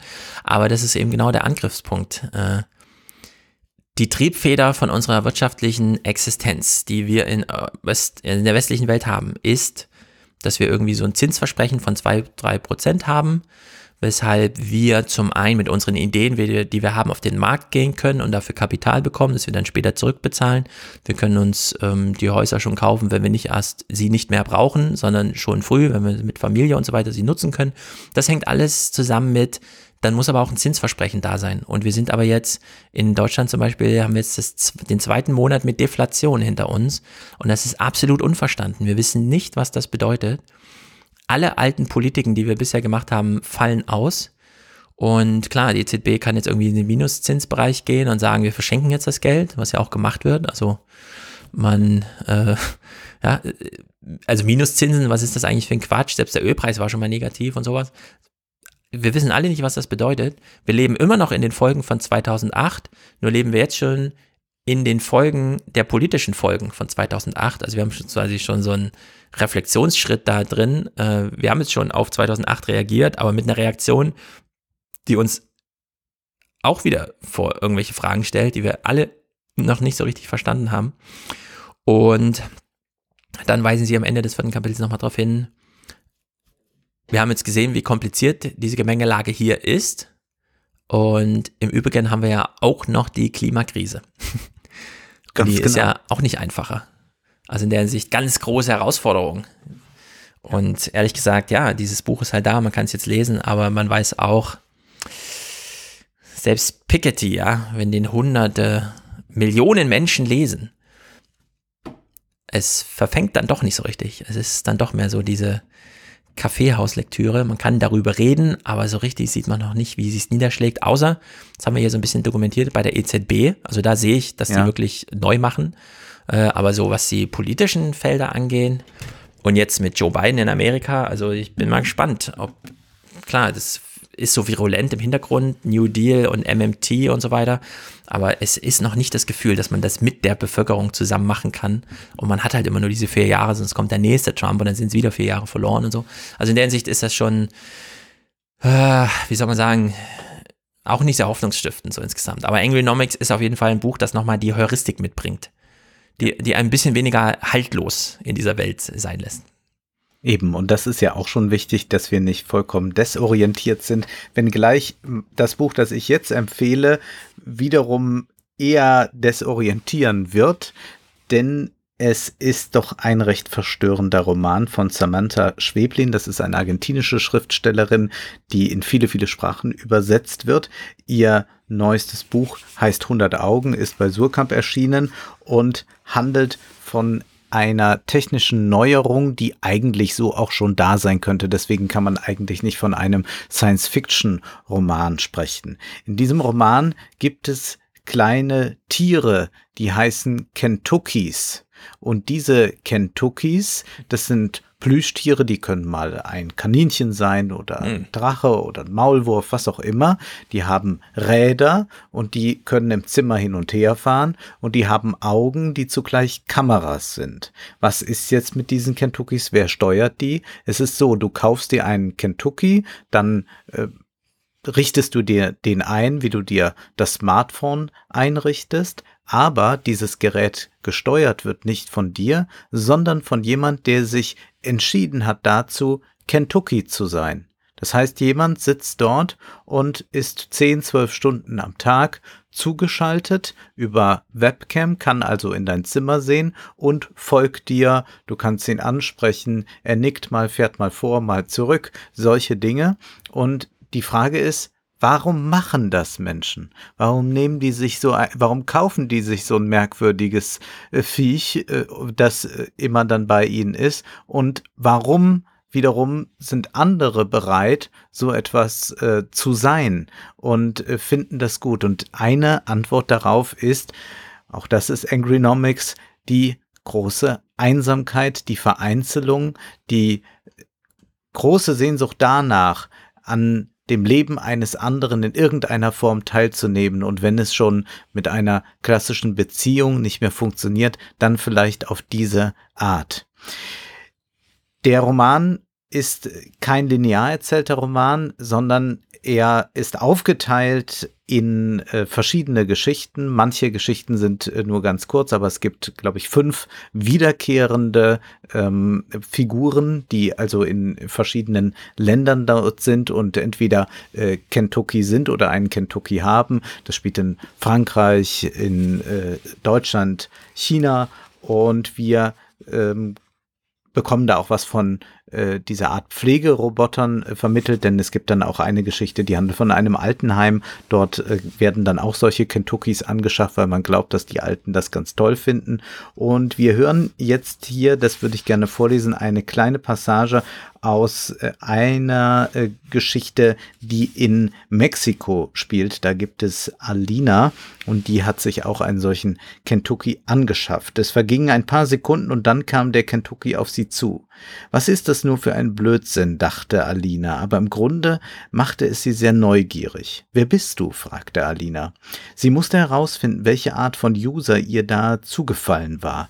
Welcher Typ Mensch entschied sich dafür, Kentucky zu sein, statt einen Kentucky zu besitzen. Sie dachte, vielleicht ist es ja jemand, der sich allein fühlt, jemand wie ihre Mutter am anderen Ende Südamerikas, ein alter, frauenfeindlicher Spanner oder ein Perverser oder jemand, der gar nicht ihre Sprache sprach. Hallo? fragte Alina.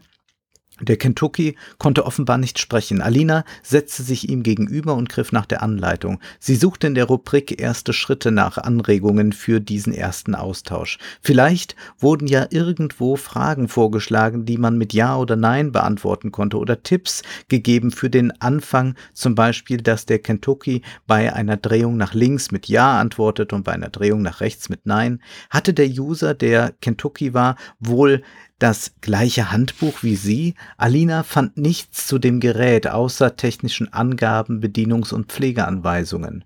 Mache einen Schritt nach vorn, wenn du mich hörst, sagte Alina. Der Kentucky bewegte sich ein paar Zentimeter vorwärts und sie lächelte. Geh einen Schritt zurück, wenn du Nein sagen möchtest. Der Kentucky bewegte sich nicht. Das war lustig. Auf einmal wusste sie ganz genau, was sie fragen wollte. Sie musste wissen, ob der Kentucky ein Mann war oder eine Frau, wie alt er war, wo er wohnte, konnte und was er machte, wofür er sich interessierte. Sie musste schnellstens zu einer Einschätzung gelangen, was für eine Art Wesen ihr da zugefallen war. Und da stand er nun, ihr Kentucky, sah sie an und war vielleicht genauso scharf aufs, scharf aufs Antworten wie sie aufs Fragestellen. Dann fiel ihr ein, dass ihre Krähe ja ganz einfach in ihre Privatsphäre eindringen konnte.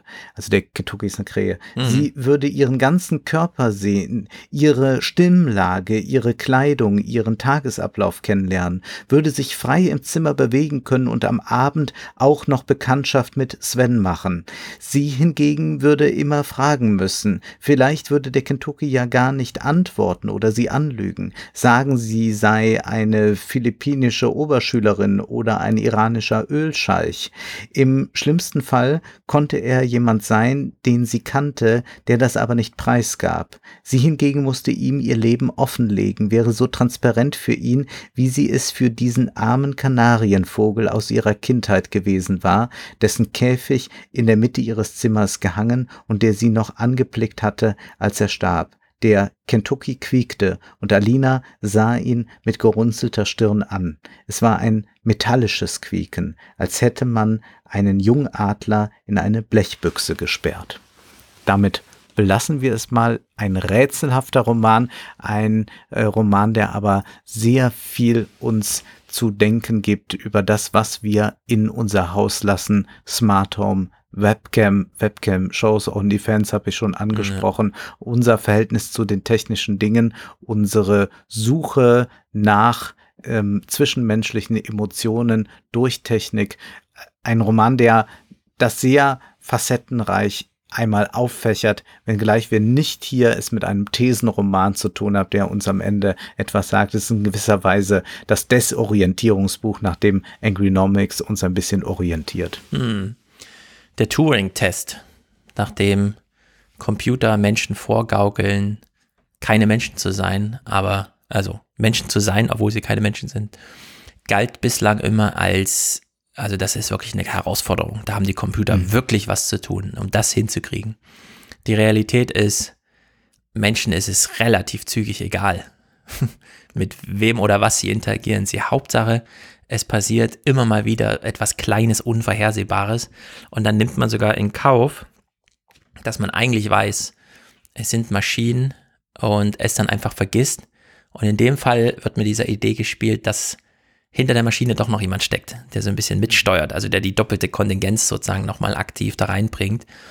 Und auch da könnte man ja wieder mit dem Gedanken spielen, ja, am Anfang wird es halt als Marketing-Ding, aber dann reagieren die Dinger doch von alleine. Und dann steckt doch keiner dahinter. Und dann wird einem die letzte, die letzte Nicht-Einsamkeitsdimension auch noch genommen.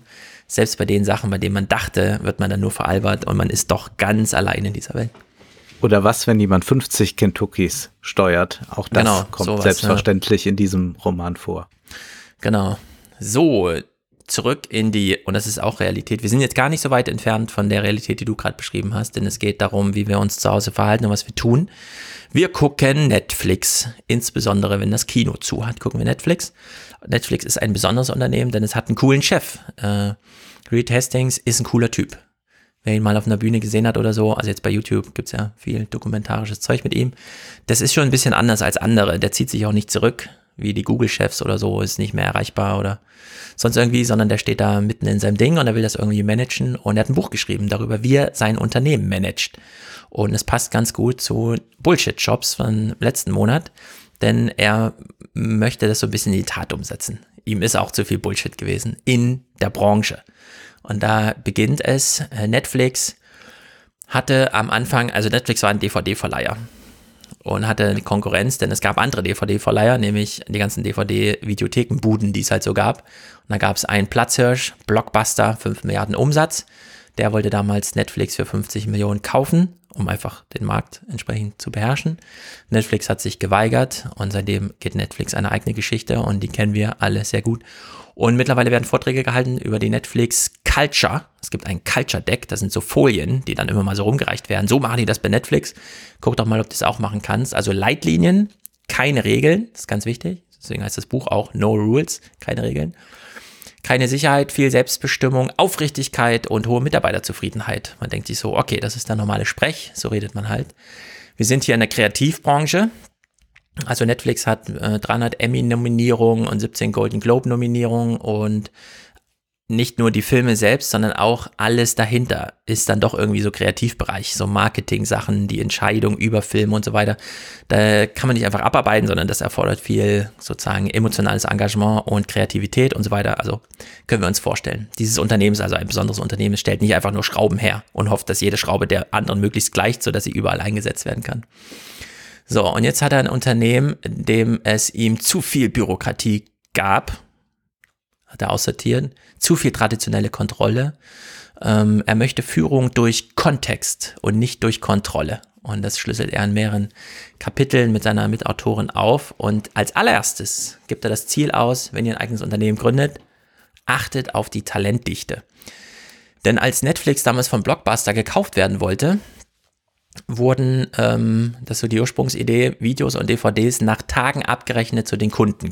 Äh, also Kunden gingen hin und dann äh, haben sie sich den Film angeguckt, dann haben sie am Mittwoch festgestellt, scheiße, der lag ja drei Tage rum. Jetzt habe ich aber schlechte Laune, weil ich habe den drei Tage bezahlt und gar nicht geguckt. Ich wollte den ja am Sonntag und dann wollte ich ja am Montag zurückbringen, habe ich nicht geschafft. Und dieses schlechte Gefühl, ja, da setzt Netflix an. Retesting ging es nämlich auch darum, Filme an die Leute zu geben, aber Filme mit einem guten Gefühl zu geben. Man geht in eine Videothek und leiht sich nur einen Film aus und nicht drei und entscheidet erst zu Hause, was man guckt, sondern man entscheidet gleich. Man liefert sich einen Film aus. Das nimmt einem auch so ein bisschen die, ah nee, wollen wir doch mal den anderen ausprobieren? Nee, man hat jetzt diesen einen Film, für den hat man sich entschieden. So, und dann kann man den Film so lange behalten, wie man will. Man bekommt den nächsten nämlich erst, wenn man den zurückgegeben hat. Und es wird nicht teurer, auch wenn man ihn drei Wochen lang zu Hause liegen lässt und einfach vergisst. Denn es sind ja genug Filme da. Es sollen nur nicht zehn Filme bei jedem zu Hause liegen, sondern wenn bei jedem Kunden einfach nur ein Film liegt, dann geht die Rechnung ja auf. So, und dann kam die Dotcom-Blase, das äh, Geschäft boomte so ein bisschen und ähm, 2001 musste Netflix 140 der, 200, äh, der 120 Mitarbeiter, also ein Drittel entlassen. Es gab eine Entlassungswelle, die Moral drohte einzubrechen. Äh, das Mitarbeiterreservoir ist sehr viel kleiner geworden, aber große Beobachtung von Reed Hastings. Er hat sich klug entschieden, wer gefeuert wird. Die Talentdichte war plötzlich höher und das Unternehmen war produktiver. Also ein mhm. Drittel weniger Mitarbeiter, die ganzen Bullshit mal aussortiert. Zack, lief der Laden plötzlich und war auch noch kostengünstiger. Und er hat festgestellt, heute mit 7000 Mitarbeitern, ja, dieses, diese Erfahrung, die man da macht, die kann man skalieren. Leistung kann ansteckend sein. Ich sage aber dazu, das sind alles Selbstbeschreibungen. Ne? Also das ist hier ja, ja, ein ich habe auch schon in einer Rezension äh, gelesen, dass er auch ähm, ohne weiteres an so ein Regime der Angst äh, ja, ja, den Mitarbeitern das, genau. denkt, äh, um die Motivation ja. zu erhöhen. Also es scheint nicht immer angenehm zu sein, da äh, zu arbeiten. Vielleicht dann auch, wenn diese Zufriedenheitswerte vielleicht dann das Gegenteil sagen. Ich weiß zumindest, dass Leute, die mit Netflix zusammenarbeiten, also die zum Beispiel eine Serie entwickelt haben, mhm. ähm, sehr gern mit Netflix zusammengearbeitet haben das heißt, Netflix fungiert so ein bisschen als Supervisor und sagt dann auch schon mal, ihr Deutschen, ihr müsst da jede Handlung irgendwie aus einer psychologischen Motivation ja. heraus handelt mal. Ja, solche Tipps gibt's, aber die bleiben sehr im Allgemeinen und sonst ist eine viel größere Freiheit, als das zum Beispiel es beim, beim öffentlich-rechtlichen oft gibt, wenn man dort Spielfilme realisiert. So zumindest, was mir mhm. Menschen gesagt haben, die damit zusammenarbeiten, wie weit das auf alles zutrifft, weiß ich genau. nicht, aber sie schwärmten davon. Und das kann ich gut nachvollziehen, denn wir gehen das jetzt mal durch, welche Prinzipien die hier so haben. Und es ist schon überraschend, selbst wenn es auf Fremdbeschreibungsebene, wenn sich jetzt ein Soziologe das mal anguckt, ja, dann weiß man, okay, der Terror ist nicht weit von der Transparenz, ja, und so weiter. Also ja. nur weil jemand sagt, ich bin hier super ja. transparent und so heißt das noch nichts alles Tolles. Aber es scheint ja tatsächlich äh, irgendwie zu funktionieren, so insgesamt. Also erstens Offenheit. Das Wichtigste ist Offenheit. Jeder Mitarbeiter muss sagen, was er wirklich denkt. Reed Hastings erinnerte sich an seine Ehe, als er kaum zu Hause war und seiner Frau immer sagte, ich mache das alles nur für die Familie.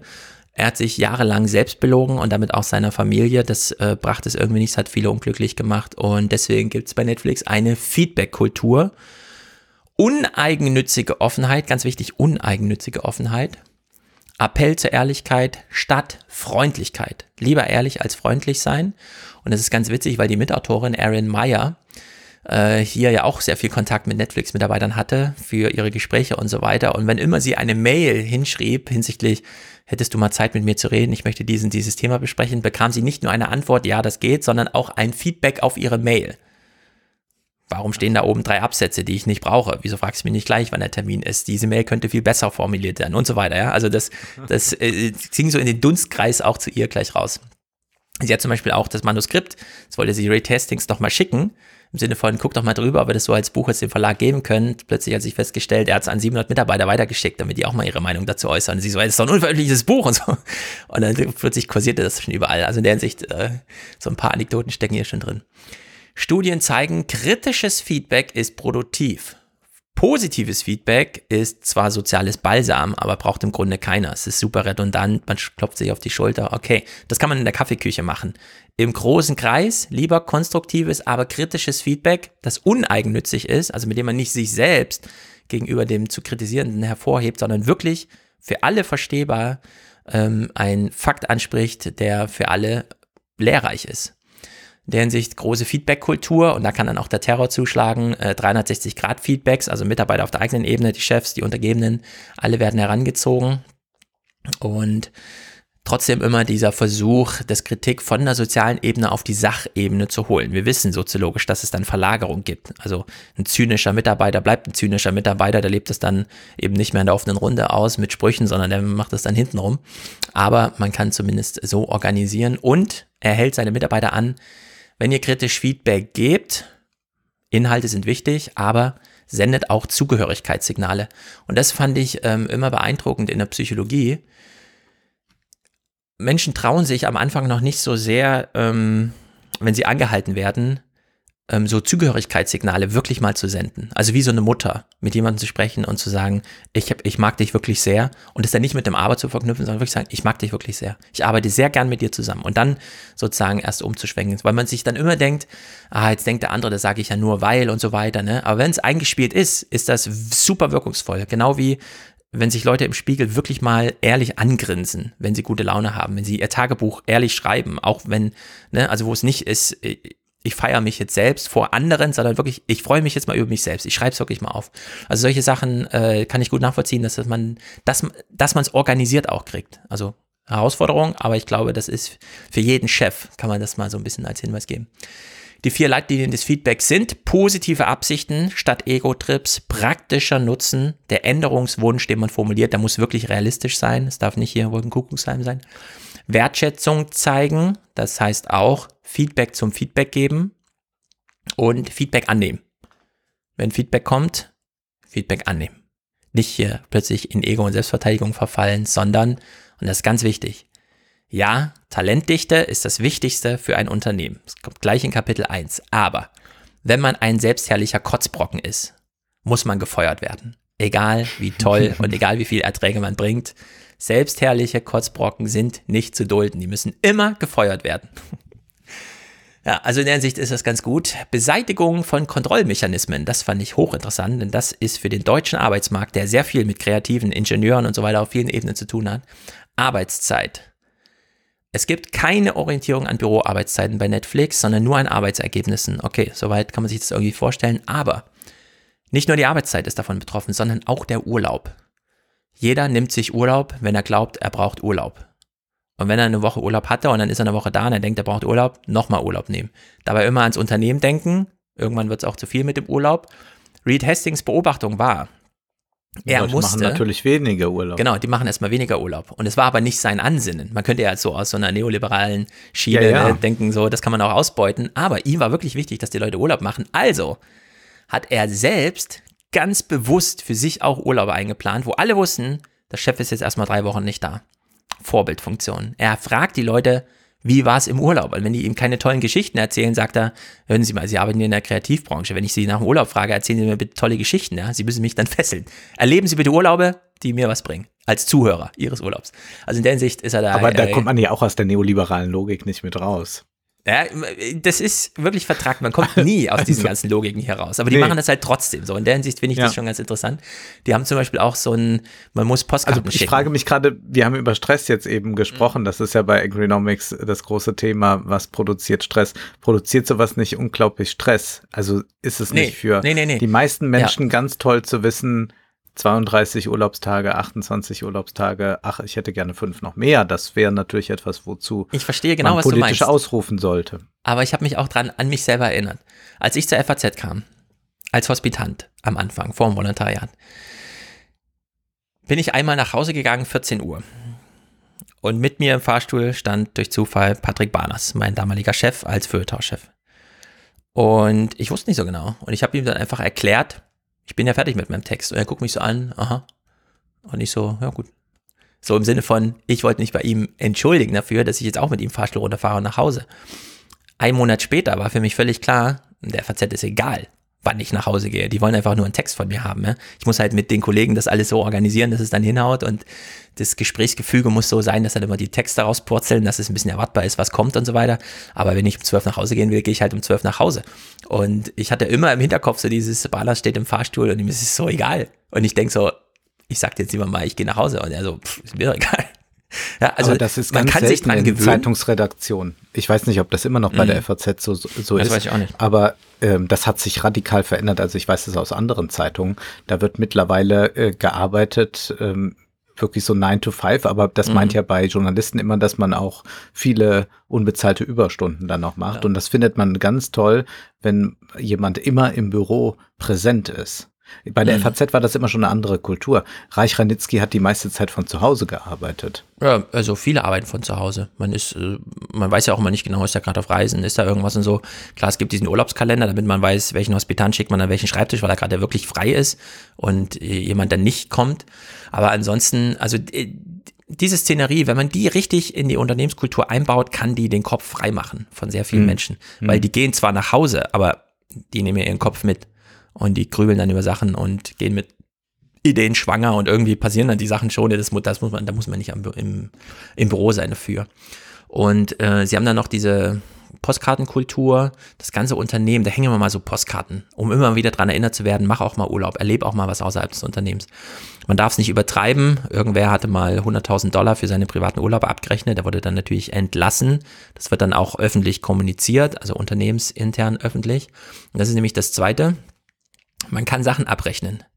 Also Reise- und Sachkosten werden ohne Bürokratie gemanagt.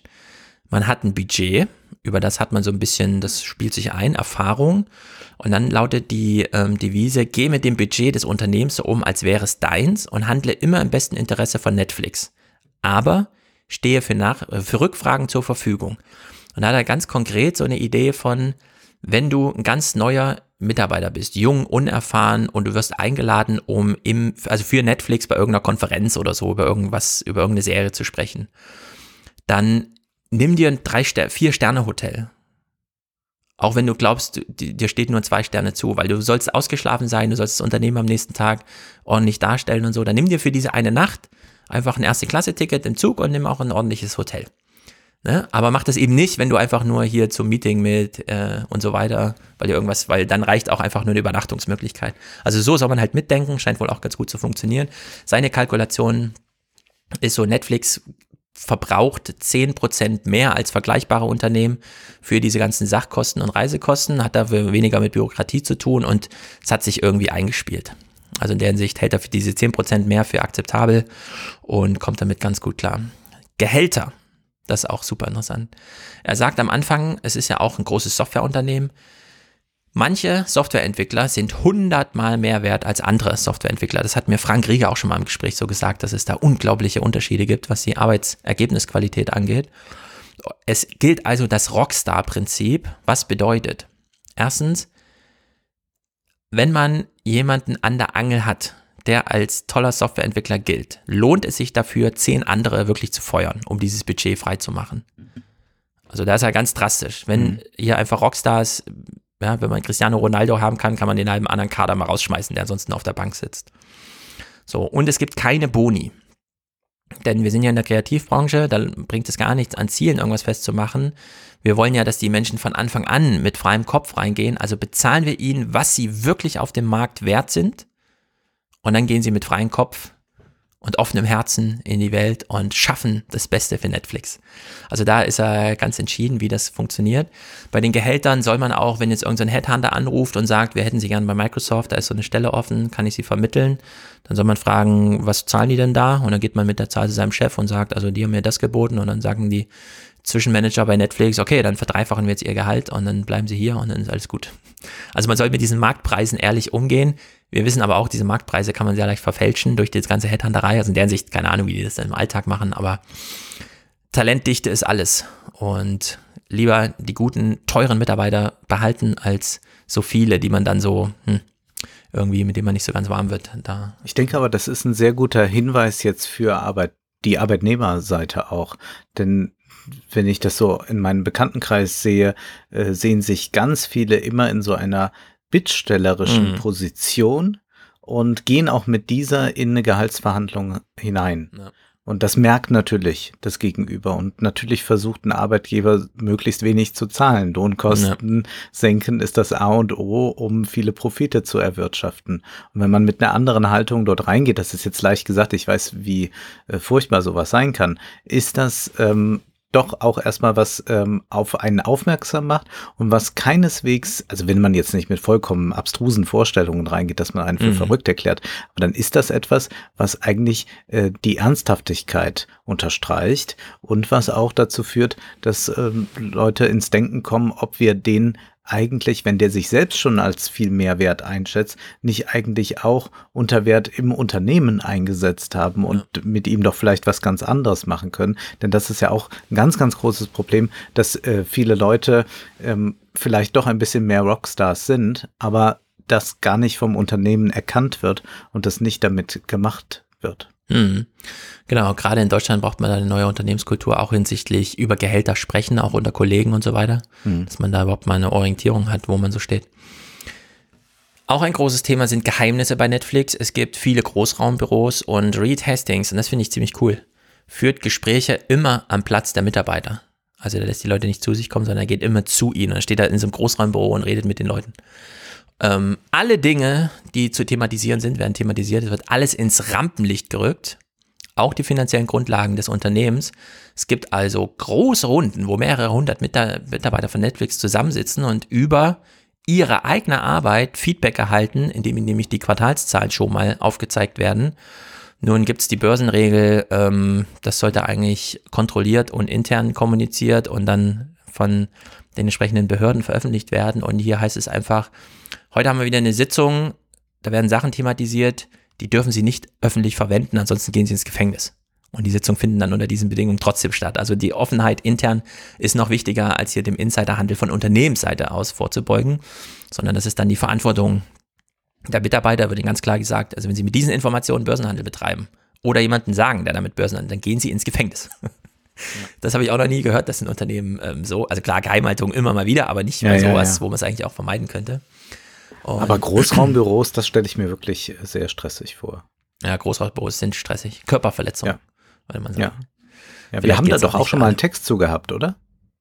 Haben wir nicht? Also ich meine, wir haben zumindest in den 29er schon mal das Thema Großraumbüros. Also mir kommt dann immer wieder in den Sinn, wie Schömmerer sagte, Multitasking ist Körperverletzung. Und ich dann irgendwann dachte, Großraumbüros auch. Die sind einfach dadurch, dass zu viel auf einmal passiert ja. und ja. so ist einfach nicht gut. Personalentscheidungen werden bei Netflix ganz offen kommuniziert. Niemand wird vor veränderte Tatsachen gestellt, sondern wenn die Entscheidung ist, jemand wird gekündigt, gibt es Gespräche mit demjenigen, um ihn wirklich vorzubereiten auf, Sie haben jetzt hier noch drei Monate und dann werden sie entlassen, ne, damit man wirklich Bescheid weiß. Es gibt dann allerdings auch große Abfindungen, also grundsätzlich vier Monatsgelder Abfindungen äh, werden dann damit eingeplant, um eben Startkapital für den neuen Anlauf woanders zu haben. Und es gibt im Grunde nur ein Google Doc-Dokument, das Reed Hastings mit nur sechs Leuten teilt, wo so ein paar Geheimnisse drinstehen. Alles andere ist total öffentlich da. Aber wir wissen, also so diese Art von Transparenz führt immer zu so ein paar Effekten, die dann doch anders Nur sind. mir als äh, Zuschauer fehlt die Transparenz. Ich wüsste gerne ein bisschen mehr über die Algorithmen, was da oben mir angezeigt wird. Ich wüsste ein bisschen mehr über die ja. Zugriffszahlen. Das ist ja, ja das große das Mysterium. Ich würde gerne wissen, wie viel wird welcher Film dann wirklich auch durchgeschaut äh, oder wo ähm, pushen die irgendwas aus irgendwelchen mir unerfindlichen Gründen, denn man könnte ja einfach sagen, ja, wir bieten alle Filme gleich an und mhm. irgendjemand sucht schon sich was aus.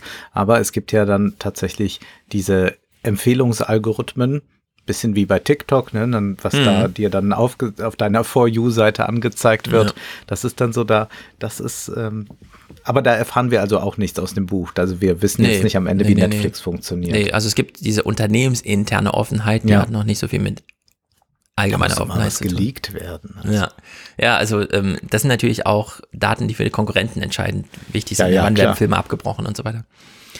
Ähm, Reed Hastings wurde mal von Sheryl Sandberg begleitet, also der Aufsichtsrat oder was weiß ich, CFO, nee, nicht F, sondern, na, ihr wisst schon, die Facebook, Facebook.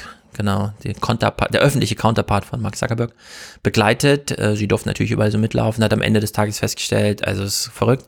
Ich, wir haben jetzt hier tausend Gespräche geführt mit allen möglichen und sie haben nicht eine Entscheidung getroffen. Wie treffen sie denn hier Entscheidungen bei Netflix? Dann Reed ging immer so, als ja, ja, finde ich irgendwie gut und so, hat immer nur so eine Meinung abgegeben, aber nichts entschieden. Und die machen das so bei Netflix. Es gibt diese Projekte, was weiß ich, 100 Millionen investieren wir jetzt in irgendeine Serie. Und dann bekommt einfach irgendeiner diesen Titel Entscheidungskapitän. Das muss nicht so ein Manager oder sowas sein, sondern irgendwer bekommt die äh, zugesprochen, du bist jetzt Entscheidungskapitän. So, derjenige, für denjenigen verwandelt sich dann ganz Netflix in so eine Projektgruppe, für die die eigentliche Hierarchie nicht mehr gilt, sondern der baut dann halt irgendwie alles zusammen, man orientiert sich so aneinander, wie man das so macht als äh, Entscheidungskapitän und dann entscheidet man aber auch. Also wenn das mhm. Budget 100 Millionen sind und man will eine Serie für Brasilien oder so, dann hat man da 100 Millionen. Und diese Unterschrift setzt man auf den Zettel und die muss man dann nicht nochmal mit seinem Chef oder so zurückkoppeln, sondern man hat dann entschieden für das Unternehmen Netflix, wir drehen jetzt hier drei Serien in drei Jahren und es kostet 100 Millionen. Also in der Hinsicht sind die da, ähm, fand ich es überraschend, weil das ist nun mal ganz anders in, bei Disney und bei der ARD und so. Da wird dieses Geld nicht einfach so rausgegeben, aber da sind sie hier hardcore wirklich. Und dann am Ende sagt er nochmal die Selbstbeschreibung von Netflix, wir sind keine Familie. Niemand soll hierher kommen und glauben, man kriegt hier familiäre Liebe oder so. Wir sind eine Sportmannschaft. Hier werden Leute einsortiert, aussortiert, hier gibt es Superstars, hier gibt es diejenigen, die die Wasserflaschen tragen und so weiter. Jeder findet seine Rolle. Und es gibt den Keeper-Test. Der mhm. Keeper-Test war auch vorher schon anscheinend sehr bekannt. Der wird im Buch dann aufgegriffen als, jetzt erkläre ich es hier auch nochmal, so im Sinne von, was machen wir eigentlich mit dem Keeper-Test. Also, jeder Mitarbeiter muss erklären, warum es sich lohnt, ihn zu keepen, ihn zu halten. Mhm. Und wenn die Erklärung nicht hinhaut oder nicht ausreichend ist, dann wird man gefeuert. Und zwar nur aufgrund dieses Gedankenspiels. Warum sollten wir dich eigentlich behalten? So, und wenn die Entscheidung ist, nee, stimmt, eigentlich, das kann doch auch Peter machen, äh, wird man, also geht man, kriegt man seine vier Monatsgehalt Abfindung und dann ist vorbei. Das ist dann Startschuss in ein anderes Unternehmen. Man hat es da halt immer mit so ein paar Leuten zu tun, die ein paar Fähigkeiten, Fertigkeiten haben. Deswegen lässt man da niemanden so auf die Straße fallen oder so, ne? sondern man ist dann halt im Silicon Valley oder was weiß ich wo und sucht dann einfach die nächsten Möglichkeiten. Und zum Feedback hat er am Ende nochmal diesen Spruch gemacht, auch wenn man sich täglich die Zähne putzt, muss man doch immer mal zur Kontrolle. Und das scheint so Devise für alles Mögliche zu sein. Egal wie sehr man glaubt, man hat's unter Kontrolle, man braucht immer wieder diese Erinnerung an No Rules, wie funktioniert das hier, immer wieder Vergewisserungen, wie es funktioniert. Also das ist ein sehr lebendiges äh, Konstrukt, diese Leitlinien, die sie da haben. Und er versteht das auch so ein bisschen als globales Management-Konzept. Also Retasting sagt das am Ende ganz klar, dieses Buch ist auch ein bisschen Blaupause und Anleitung für bessere Unternehmensführung, zu mehr Mitarbeiterzufriedenheit, zu höherer Talentdichte, zu weniger Bullshit und in der Hinsicht ähm, ein ganz interessantes Buch, dadurch, dass es wirklich mal von einem erfolgreichen Praktiker geschrieben wurde und nicht von so einem Ökonom, Ratgeber irgendwie, ich habe mal Erfahrungen als und so gemacht, sondern hier ist einfach mal, äh, klar kann man die soziologisch alles nochmal drehen und wenden und die Gegendinger, die Gegenthesen rausfinden, aber ich, ich fand es wirklich gut, äh, sehr interessant zu lesen. Man darf ja auch nicht vergessen, es wird auch viel Leid in nicht so modern neoliberal geführten Unternehmen produziert. Es ist ja keineswegs ja, so, genau. dass wenn äh, Hierarchien eingehalten werden, neoliberale Subjektivierung nicht auf diese Weise stattfindet, dass dann alle glücklich sind. Äh, ganz im Gegenteil. Und äh, möglicherweise ist das äh, ja auch so eine Disruption, die durchaus auch ähm, eine Möglichkeit der Organisation, der Reorganisation von Arbeitern auch äh, ja. zugutekommen könnte. Also auch darüber muss man dann eigentlich nachdenken, äh, wenn man dieses klassische Feld mal verlässt und wenn man sich anschaut, wie das in der deutschen Verlagsbranche noch ist, also bei, bei Zeitungen und Zeitschriften, da ist eben die FAZ dann doch eher eine rühmliche Ausnahme. Aber wir haben ja mitbekommen jetzt, die äh, deutschen Zeitungs- und Zeitschriftenverlage werden so langsam in der Digitalisierung ankommen. Du hast es vielleicht gesehen, eine Viertelmilliarde ja. will jetzt Altmaier den großen Konzernen geben, und dazu zählen nicht nur jetzt Tageszeitungen und Zeitschriften. Und zu Zeitschriften zählen ja selbstverständlich auch dann diese ganzen ähm, Lifestyle-Plättchen, sondern auch Anzeigenblätter. Auch 30 Prozent dieser Anzeigen, äh, also 30 Prozent mhm. dieser Subventionen gehen an Anzeigenblätter. Ähm, diese Viertelmilliarde wird denen geschenkt, äh, damit sie sich für die Digitalisierung fit machen können. Hier würde ich auch noch mal fordern, dann schenkt doch mal jedem Podcaster äh, bessere Mikros oder so. Ja, könnten ja. wir jetzt auch mal freuen, weil wir haben uns ja schon für die Digitalisierung fit gemacht. Insofern äh, an dieser Stelle äh, noch mal ein Dankeschön für die Leute, die uns hier im Salon folgen. Man sieht daran, äh, wie wichtig es eigentlich ist, dass ähm, alternative, äh, unabhängige ähm, Formate äh, jeder Art unterstützt werden. Denn äh, das ist ja so was von skandalös, dass ähm, Verlage, die so viel Geld gescheffelt haben, jetzt nochmal mhm. eine Finanzspritze bekommen, um was dann zu machen. Also dieses Vorbereiten auf die Digitalisierung ist natürlich ganz offen gefasst. Ja, zum Beispiel äh, programmieren die dann eigene Apps, äh, Dating-Apps, kaufen irgendwelche kleinen Startups auf und verbrennen allerhand Geld. Aber es geht keineswegs darum, jetzt digitalen Journalismus zu stärken. Man kann dann doch eher, wenn man digitalen Journalismus stärken will, auf Plattformen gehen. Du hattest äh, das ja auch schon mal empfohlen, ich hatte auch schon mal einen Text davon mitgebracht von The Markup. Ähm, dort ist jetzt ein äh, Text erschienen, der folgende Frage stellt. Is your favorite podcast Tracking You von Adrian Jeffries ist dieser Text und der stellt diese Frage, beantwortet sie nicht äh, so, dass man sagen kann, ja, das ist jetzt alles so, aber ähm, zumindest wird hier nochmal auf was ähm, hingewiesen, was doch sehr wichtig ist, denn wir haben ja hier auch im Salon noch, du hast ja eben nochmal darauf hingewiesen, einen richtigen Podcast durch diesen RSS-Feed, der 1999 ins Leben gerufen wurde.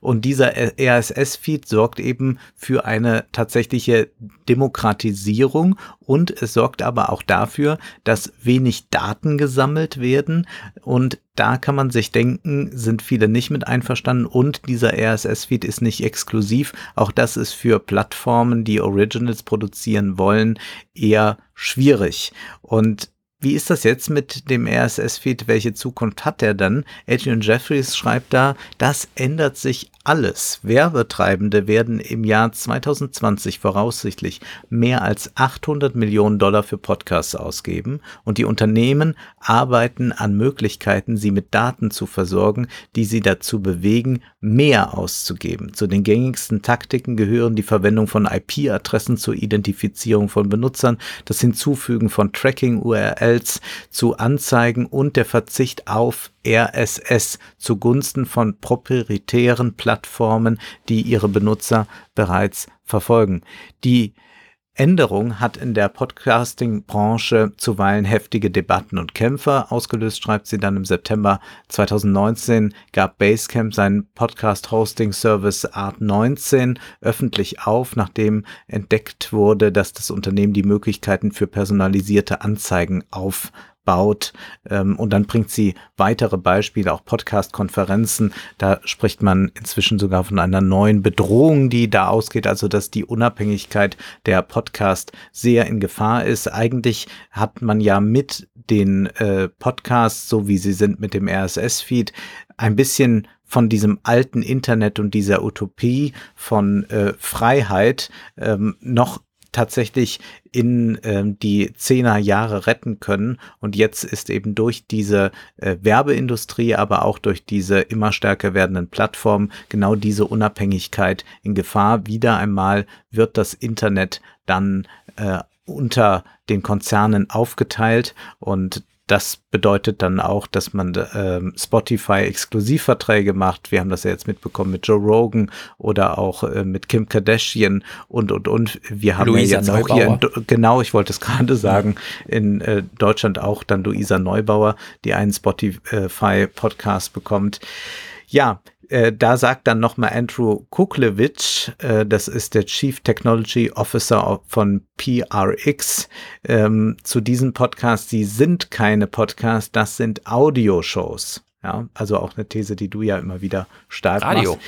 Äh, ja, oder Radio.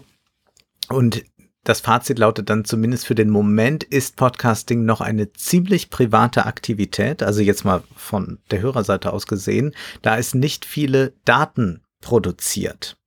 Und jetzt ein Zitat, das ist eines der Dinge, um ehrlich zu sein, das anfänglich das Wachstum von Podcasts bremst. Das sagt Brad Smith, CEO von Simplecast, einem Hosting- und Analyseunternehmen. Weiter sagt er, Werbetreibende möchten dorthin gehen, wo die tiefsten und reichsten Daten leben. Standardmäßig werden keine Daten aus Podcasts abgerufen und das will man eben bald ändern.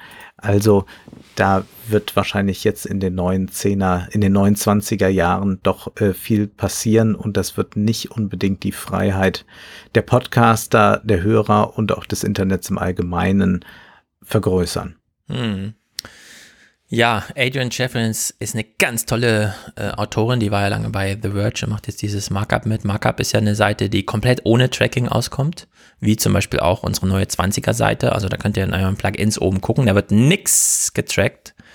Da ist einfach gar nichts, äh, weshalb wir nur so ein bisschen über das eigene, jeder Download wird einmal gezählt, dass wir im Hintergrund gucken können, wie viele Downloads es so sind.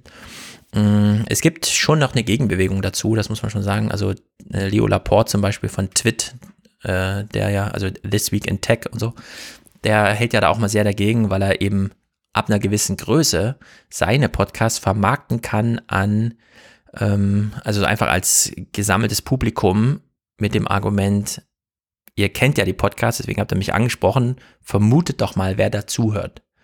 Ja, und dann spricht er halt selbst ähm, diese Werbung ein, ist allerdings auch ein großer Verkäufer, also der kann halt auch einfach so engagiert die Sachen einsprechen.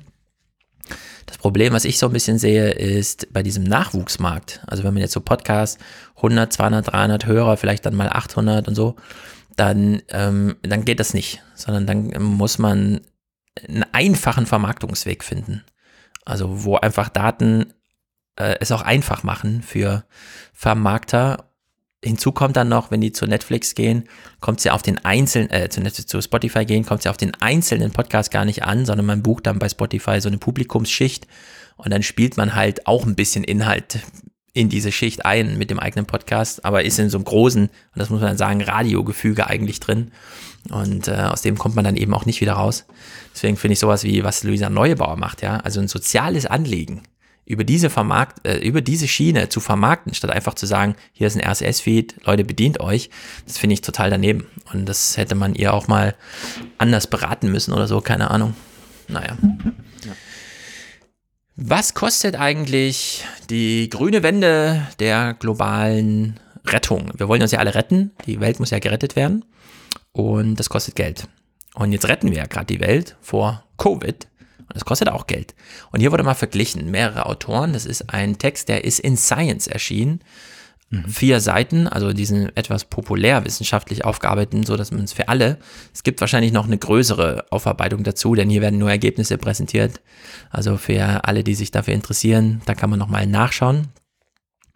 Und hier werden die Regierungs-Recovery-Pläne von den Jahren 2020 bis 2024 mal ins Größenverhältnis Vergleich gesetzt mit den Klimaplänen, die die gleichen Regierungen machen, um beispielsweise das Paris-Ziel einzuhalten. Also wenn Biden jetzt Präsident wird, würde er sagen, okay, ich mache jetzt wieder mit bei Paris, dann fragt man sich, ja und, was heißt denn das eigentlich? Wir halten Paris auch nicht ein, ja? Also ob jetzt jeder Präsident sagt, wir sind dabei oder nicht, ist ja egal.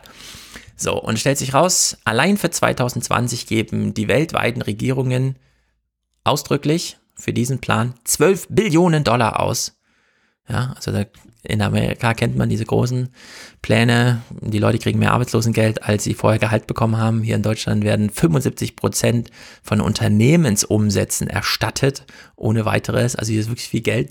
12 Billionen. Wie ist das im Verhältnis zu den jährlichen Ausgaben bis 2024 fürs Klima? 1,4 Billionen. Also ungefähr Faktor 9. Grob positiv gerundet. Und Nimmt man den Zeitraum 2020 bis 2024, steht dann im Text, plant die Regierung der Welt doppelt so viel Investitionen für Corona-Abhilfe wie für Klima in ihre Budgets ein. Das reicht aber noch nicht für die Paris-Ziele. Dafür müsste man nochmal 300 Milliarden drauflegen. Wie diese Rechnung genau aussieht, weiß ich an der Stelle nicht, aber hier wird die Ergebnisse so präsentiert. Einfach gesagt, würden die Regierungen nur einen kleinen Teil der Corona-Hilfen als Green Recovery ummodeln, wäre das schon ein großer Benefit. Also man könnte die bestehenden Investitionen nehmen und sagen, okay, wir kleben aber das grüne Label drauf. Das hat ja die EZB mit diesem Green Investment schon vorgemacht. Ja, man sortiert die Unternehmen nach, macht viel Umsatz mit fossilen Brennstoffen, ja, nein, und dann kommt man halt rein in so einen Topf, der sich für Investitionen eignet oder nicht. Die Low-Carbon-Investments müssten zusätzlich ja noch mit Divestments äh, verbunden werden, denn wir machen ja total große Subventionen in fossile Brennstoffe, allein in Deutschland ja 50 Milliarden im Jahr. Man käme hier also nochmal auf 300 Milliarden, die man aus dem Budget wieder rausrechnen kann. Also die Staaten würden Geld sparen, damit natürlich ihre Wirtschaft im Sinne von Wettbewerb und so weiter schädigen, das ist klar. Aber es ist sozusagen, ja, diese Minusrechnung kommt auch noch mit in die Rechnung.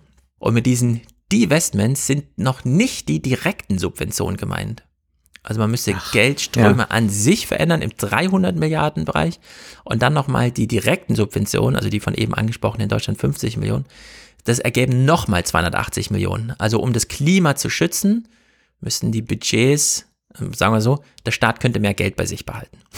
Hm. Er hätte sozusagen noch mehr Geld, um Corona-Abhilfe zu schaffen, die er dann wieder grün labeln könnte. Rechnet man ähm, die notwendigen grünen Investitionen mit zur Abschaffung empfohlenen Investitionen in fossile Rohstoffe zusammen, würde man gerade mal auf 20 Milliarden Kosten kommen. Also die grüne Wende könnte man schon ganz schön viel allein dadurch bewerkstelligen, dass man Kohle und so weiter nicht mehr subventioniert. Man hätte also eine Gesamtkosten, was das Budget des Staaten angeht, weltweit von 20 Milliarden. Also das äh, werde ich, würde ich mich super freuen, wenn das mal jemand überprüft, was das genau bedeutet, weil 20 Milliarden, das ist ja irgendwie nichts. Also reicht es tatsächlich einfach nicht mehr, zu subventionieren, was die Welt kaputt macht. Und wir wissen ja heute, ähm, die Solarstrombranche hat mittlerweile einen Strompreis, der niedriger ist als jede andere Art der Stromerzeugung, die die Menschheit jemals erfunden hat. Also in der Hinsicht scheint da doch einiges dran zu sein. Und jetzt kommt diese Gesamtkalkulation. der Gesamtaufwand einer globalen grünen Wende mit diesen ganzen Deinvestitions- und Subventionsstreichungen würde sich auf 0,2% Neuinvestitionen abgeglichen mit den Corona-Recoveries äh, belaufen. Also wenn wir jetzt die Corona-Recovery-Pläne nehmen von 12 Billionen und das mit diesen 200, äh, 300 Milliarden, äh, 20 Milliarden, dann müssen wir sagen, naja, aber wir müssten nur ein, ein Zweihundertstel davon nehmen. Ne, bin ich jetzt, äh, oder 2000, äh, äh, äh Nee, ein Prozent wäre ja ein Hundertstel, also ein Tausendstel, zwei Tausendstel. Mhm. Wir müssten nur zwei Tausendstel, also zwei Promille der Corona-Recovery nehmen, das in Klima investieren und gleichzeitig die ganzen Subventionskram so streichen, dass die Gesellschaft dann mal selber diesen Schritt geht. Also dass man es nicht so sehr politisch äh, am Laufen erhält. Naja, in der Hinsicht. Was sagt die Landwirtschaftsministerin dazu? Ja, genau, was sagt die eigentlich dazu? Am Ende weisen sie nämlich nochmal darauf hin, die Benefits einer klugen Klimapolitik wäre auch mehr Jobs und also mehr Jobs, die direkt äh, grünen Strom und so weiter be, be, herstellen. Und Dezentralität in der Stromversorgung durch Sonne beispielsweise, was die Gesellschaft insgesamt auch resilienter für Ereignisse wie Corona macht. Denn wir haben ja beispielsweise äh, Stromnetze, die dann bei irgendwelchen Stadtwerken so münden im Sinne von, also dieser Laden hier muss laufen, dieses Gebäude muss bespielt werden, müssen die Ingenieure zur Arbeit und wenn das auch bedeutet, dass sie sich darin einschließen für zwei Wochen und wirklich in sich in Quarantäne äh, da befinden, weil wenn da sonst Corona zuschlägt und die Leute fallen aus, dann kann der Strom nicht mehr organisiert werden. Also in der Hinsicht ist, äh, fand ich das mal so einen ganz guten Hinweis, in welche Richtung man ja. jetzt so gehen könnte. Ja, sehr gut, sehr gut. Die Wirtschaft beschäftigt uns auch, wenn wir nach Indien blicken. Und wir hatten ja bei unserer letzten regulären Folge schon ein bisschen darüber gesprochen, dass es doch ein bisschen verrückt ist, wenn man einfach so sagt, ja, äh, Wirtschaft, die Wirtschaft ähm, ist doch einfach mal schön, wenn nicht so viel Wachstum ist und all das. Ähm, ich will jetzt mal an dieser Stelle sagen, wir müssen da auch uns ein bisschen von unserem Wohlstandsblick verabschieden und eigentlich mal global darüber nachdenken, was es bedeutet, wenn die Wirtschaft nicht wächst, sondern wenn sie wirklich mal zusammenbricht, wenn nichts nachgefragt wird, wenn Menschen mhm. sich in einem Lockdown befinden. Das kann man nämlich sehen, wenn man nach Indien blickt. Es ist im Freitag ein Artikel erschienen mit der Überschrift Sie werden sterben von Ursula Duncan und die spricht von den verzweifelten Wanderarbeitern in Indien. Und der Text beginnt folgendermaßen. Megacities wie Delhi und Mumbai sind Magneten. Millionen von Menschen aus armen ländlichen Gebieten im ganzen Land hoffen hier einen bescheidenen Lebensunterhalt für ihre Familien zu verdienen. Sie siedeln sich an in den engen heruntergekommenen Arbeitersiedlungen oder in den Clustern zusammengepferchter Yugis in Hütten und Zelten, deren Bewohner sich nicht selten eine öffentliche Toilette teilen müssen. Delhi hat mehr als 5000 Slum-Siedlungen und niemand könnte genau sagen, wie viele Menschen dort auf engem Raum leben. Vor dem Triloki, äh, Trilokpuri-Slum in meiner Nachbarschaft türmen sich Hunderte von Fahrradrikschas und laden zur Spekulation über die Zahl der Bewohner ein. Nach einer Studie des Council for Social Development von 2003 soll es in diesem Bezirk seinerzeit für rund 230.000 Menschen etwa 360.000 Quadratmeter Wohnraum gegeben haben. Also 230.000 Menschen 360.000 Quadratmeter Wohnraum, also anderthalb Quadratmeter pro Person. Bis heute wird auf Dächern ebenso wie in engen Gullis geschlafen. Indien hat die größte Slum-Population der Welt. Der erste und einzige offizielle Versuch, sie zu zählen, ergab 2011 rund 65 Millionen. Und jetzt erzählt sie dann, jeden Morgen schwärmt eine stille Armee von unregistrierten Arbeitskräften in Fabriken und Wohnviertel. Das heißt, die werden alle nicht erfasst. Ne? Äh, Rikscha-Fahrer, Flickschuster, Gärtner, Autowäscher, Putzfrauen, Müllsammler, äh, Boys für alles treten auf den Plan, schreibt sie dann. Sie bauen, waschen, putzen und so weiter. Sie arbeiten ohne Verträge, ohne feste Löhne, ohne Garantien, Versicherungen. Sie haben keine Rechte, sind der Willkür korrupter Polizisten und ihrer Arbeitgeber schutzlos ausgeliefert, werden Opfer von Aus Ausbeutung, Gewalt und sexuellen Übergriffen. Viele stehen allmorgendlich an Sammelpunkten und warten darauf, dass ein Kontraktor kommt und sie anheuert. So, und jetzt kann man sich schon ein bisschen vorstellen, was passiert, wenn Corona kommt, wenn ein Lockdown kommt. Sie schreibt dann, durch den drakonischen Lockdown vor einem halben Jahr wurden Millionen über Nacht an den Rand eines existenziellen Abgrunds gedrängt. Viele blieben Vielen blieben die Kontraktoren den letzten Lohn schuldig. Panik und Verzweiflung brachen sich Bahn und Hunger. Es gab nur eine Hoffnung, die Geisterstätte zu verlassen und irgendwie zurück in die oft hunderte Kilometer entfernte Heimatdörfer zu gelangen. Der größte Exodus begann. Erschütternde Bilder gingen um die Welt, überladene Busse, Bahnen, naja, die gingen eigentlich, muss man hinzufügen, gar nicht so sehr um die Welt. Die waren nicht so präsent in äh, ja. unseren Medien, würde ich sagen. Prügelnde Polizisten, verzweifelte Ausbrüche, Millionen erschöpfter Fußwanderer, ihre Habe gebündelt auf dem Kopf, Kinder und Kranke im Schlepptau. Mancher konnte sein Ziel nicht mehr erreichen. Wer nach vielen Tagen, äh, nach vielen Tagesmärschen halb verhungert in einem Dorf ankam, brachte etwas mit. Das Virus. Und dann geht es darum, wie sich das natürlich jetzt ähm, mit einer zweiten Welle nochmal verschärfen wird. Also das hier bedeutet, wenn keine Arbeit in der Stadt da ist, also wenn hier Wirtschaftswachstum sinkt, dass das sofort Menschen ihre Existenz kostet. Sie schreibt dann auch, der jetzige Rückgang des Bruttosozialproduktes tötet die Ökonomen äh, Depamani und äh, Shashwat Alok führen die Parole von Premier Modi ad absurdum, zuerst leben und später die Wirtschaft zu retten. Sie berechnen, dass eine Reduzierung der Einkommen um 30 Prozent den Tod von etwa 430.000 Menschen nach sich zieht. Es handelt sich nicht um Inder, die während des Lockdowns von ökonomischen Durchschnittsverlust getroffen sind, sondern die werden auf Null Diät gesetzt. Also äh, nur das äh, als ein äh, wichtiger Einwurf ähm, zu all denen, die einfach sagen, ja, ist ja toll, wenn mal alles schrumpft und dann ist ja auch mhm. die Umwelt viel besser. Wenn man sagt, man ist äh, für globalen Umweltschutz, muss man aber auch die globale soziale Lage im Blick haben und muss äh, sich ein bisschen äh, frei machen von eigenen Homeoffice-Annehmlichkeiten und einmal darauf blicken, was das eigentlich bedeutet, wenn Wirtschaft in solchen Ländern äh, nicht mehr steigt, sondern sinkt, dann bedeutet das nämlich Hungertode. Mhm. Ja, weniger Staat war noch nie eine Lösung. Vor allem bei diesem einfach, können Sie einfach mal runterfahren ohne es ja. zu gestalten. Ja. Liebe amerikanischen Wähler auch, ja. Es gibt eine Partei, die macht Politik und die andere macht Antipolitik und ob Antipolitik so gut ist, das sehen wir doch gerade. Ich habe zum Abschluss zwei positive Texte und der erste lautet, geht wie folgt. Michael Thompson führt bei Medium so einen Blog, den er recht häufig mit irgendwie und so. Und da steht Boring Newsletter drüber. Denn diese Idee, die ich jetzt hier kurz vorstelle, kommt ursprünglich von Karl Ove Knausgard. Mhm. Keine Ahnung, wer das ist. Ein ganz bekannter Schriftsteller, der mhm. vor allem das Alltägliche, auch das Langweilige beschreibt, wie man in der Kaffeetasse jetzt Sehr doch nochmal den Löffel umrührt und erst dann hinlegt. Ja. Daher kenne ich ihn nicht, weil ich habe ja meinen eigenen Alltag.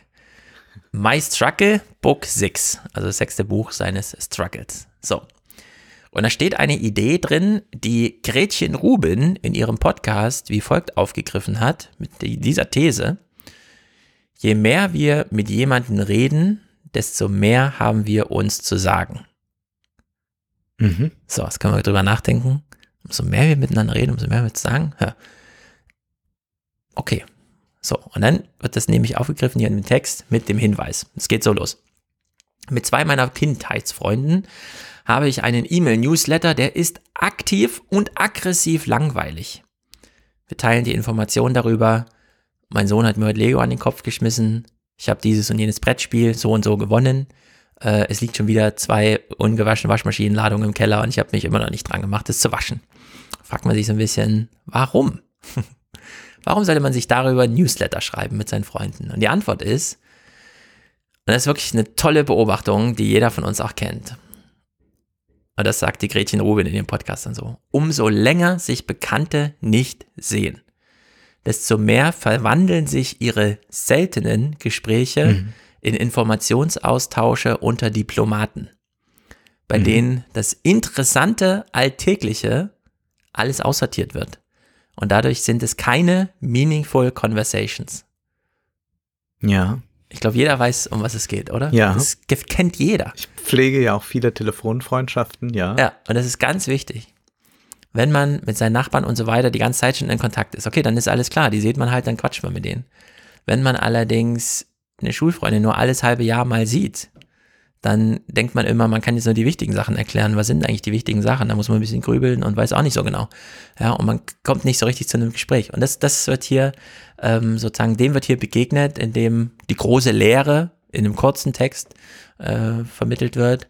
Auch wenn man physisch nicht in Kontakt ist, lohnt es sich, in Kontakt zu bleiben und zwar regelmäßig und mit offensichtlichem Quatsch. Denn genau das macht es aus. In der Hinsicht Karl Ove Knausgard, von ihm ging die Idee aus, diesen Hinweis, das wirklich mal so als Idee in die Welt zu setzen. Großartig, so geht's. Gut, wir blicken nochmal in die Wirtschaft zu Jewgeni Morosow. Der hat einen großartigen Text geschrieben in Le Monde Diplomatique.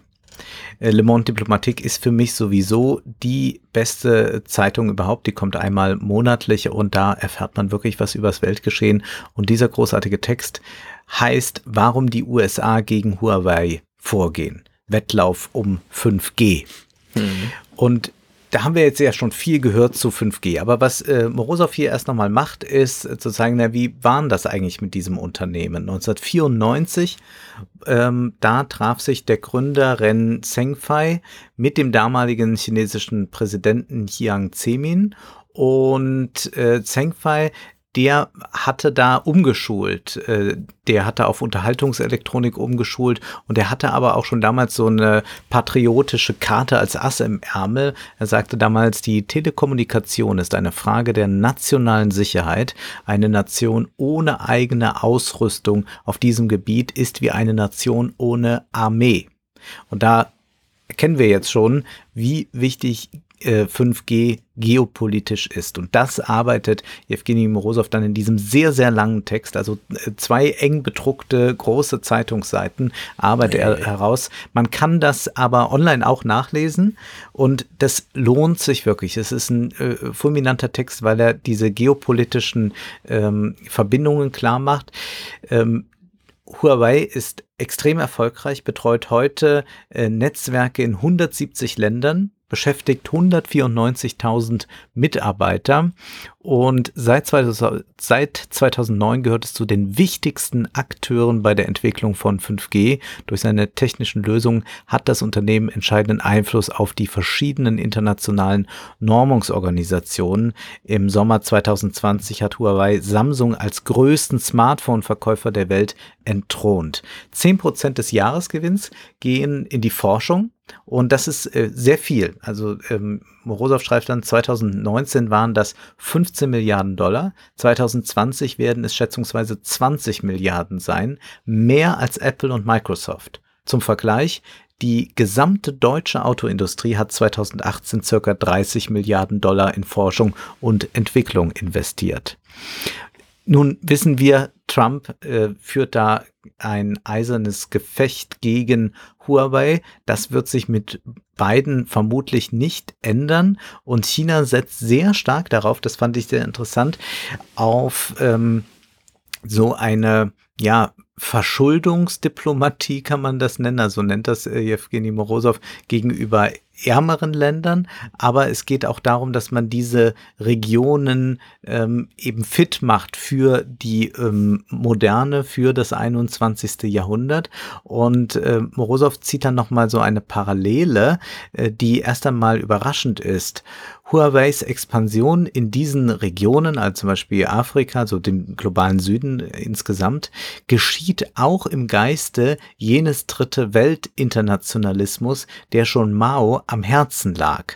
Und wer jetzt damit nichts anfangen kann, ähm, als China sich wieder begann, etwas zu öffnen, Anfang der 70er Jahre, ist ähm, Deng äh, stellvertretend für Mao nach ähm, New York gereist zur UN und hat dort eine Rede von Mao vorgetragen, die für die dort Anwesenden sehr eigenartig klang. Nämlich Mao sagte dann, äh, wir sind das Land, äh, das ähm, also auch Entwicklungsland ist, aber schon fortschrittliches und wir müssen mit den Entwicklungsländern zusammengehen äh, und, äh, und uns weiterentwickeln und prosperieren, um äh, die Macht der USA ähm, einzuhegen und aber auch die Macht der Sowjetunion, äh, damit wir auch einen dritten Weltkrieg verhindern. Und man sah sich so als eine neue Macht, die ähm, zugleich solidarisch ist mit allen Drittweltländern. Und dieser Geist scheint hier wieder äh, eine gewisse Rolle in der Unternehmenskultur zu spielen. Und ganz entscheidend, das war mir gar nicht so klar, sind die Patente. Ja, man, man, mhm. man also Jewgeni Morozov kommt auch hier mal mit Zahlen. 5G ist zunächst mal eine Norm. Jedes Netz, jedes Gerät, das diese nutzen will, muss die technischen Spezifikationen respektieren, also patentierte Technologien nutzen. Ein modernes Smartphone mit WLAN, Touchscreen, Prozessor und so weiter war schon 2015 durch mindestens 250.000 Patente geschützt. Diese Zahl dürfte heutzutage noch höher liegen. Nach einer Schätzung von 2013 sind 130.000 Patente, also bei einem Smartphone, davon standardessentielle Patente, SEP genannt, also Patente, die genutzt werden müssen, um einer technischen Norm wie 5G zu entsprechen. Und jetzt kommt's, bei diesen SEP-Patenten hat haben die asiatischen Staaten, vor allem China, rasant aufgeholt. Und es war lange Zeit so, dass Huawei eine monströse äh, äh, Summe zahlen musste für die Patente, vor allem an US-amerikanische Unternehmen. Und das wird jetzt dadurch, dass Huawei selbst immer mehr Patente hat, natürlich weniger. Ähm, Huawei hat schon jetzt die meisten SEP-Patente für 5G. Das bedeutet also, wenn wir über Geopolitik sprechen, dann müssen wir eigentlich über Patente, Lizenzierungen und all das sprechen. Und wer da jetzt gerade die Vormachtstellung hat und bei 5G ist es jetzt äh, schon Huawei, weshalb man in den USA so nervös ist, denn das bedeutet immer dann hohe Kosten für all jene Länder, die die Patente nicht haben. Also über Patente nochmal ganz neu nachdenken, ja. geopolitisch. Genau, es hohe Kosten, aber so wie ich das bei Apple verstanden habe, diese grundlegende Signalverarbeitung, also das Funksignal kommt an und wird dann mit dem Handy verarbeitet, läuft eben immer noch mit der Technik von vor 15 Jahren oder so, weil die da selber nicht ausbrechen können. Die Schlüsseltechnologien mhm. sind nicht so aus einer Hand, wie sie es brauchen. Deswegen müssen die da ähm, auch lizenzieren, weil, weil einfach wirklich ein technologischer, äh, also China hat den Vorsprung. China hat gesagt, wir wollen die Schlüsseltechnologien und jetzt sind die halt da.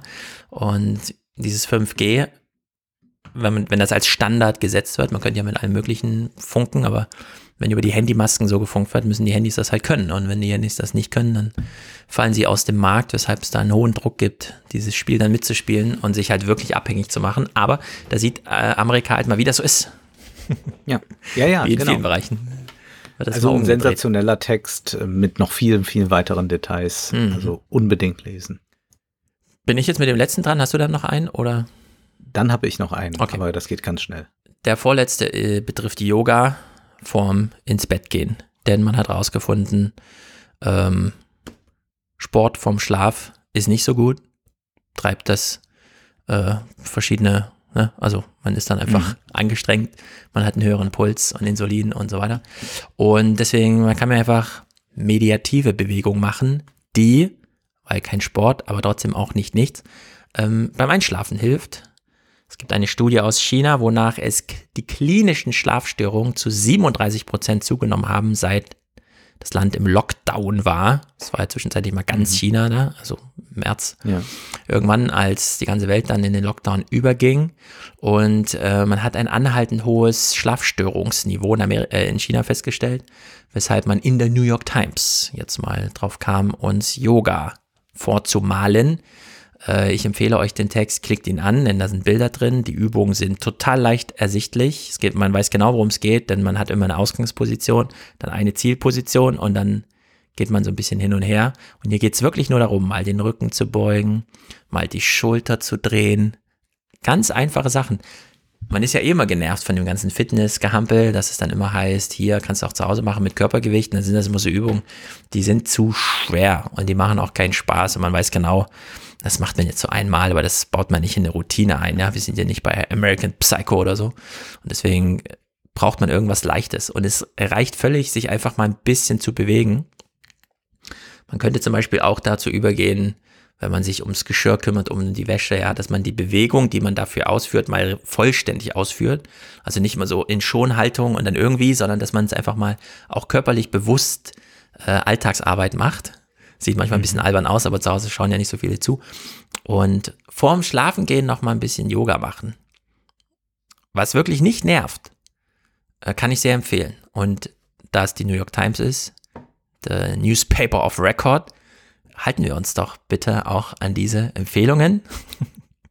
Ja. Und dann kann man, wenn man abends nachguckt, äh, hat Trump jetzt verloren oder nicht, kann man auf der gleichen Seite, die einem diese wichtigen Informationen bringt, nochmal sich die kleinen Bilderchen angucken. Wie bewegt man sich nochmal richtig, um nochmal alles zu aktivieren und dann ohne erhöhten Puls, sondern einfach nur bewegt, ins Bett zu gehen, um besser zu schlafen. Ich rauche ja abends noch so zwei, drei Zigaretten. Ähm, aber ich werde es mir auf jeden Fall mal ansehen. Ganz kurz noch will ich das ansprechen. Wir haben auch schon mal über Währung, Digitalwährung und sowas gesprochen. Es äh, steht das mögliche Ende einer äh, Kolonialwährung bevor, der Franc CFA, der ähm, ist für Westafrika nach wie vor wichtig und da gibt es aber auch schon sehr lange Kritik daran, inwieweit da die Kolonialmächte, vor allem Frankreich, durch diese Währung dann doch auch noch äh, gewissen Einfluss ausüben und eben nicht dafür sorgen, dass da eine tatsächliche Entkolonialisierung stattfindet.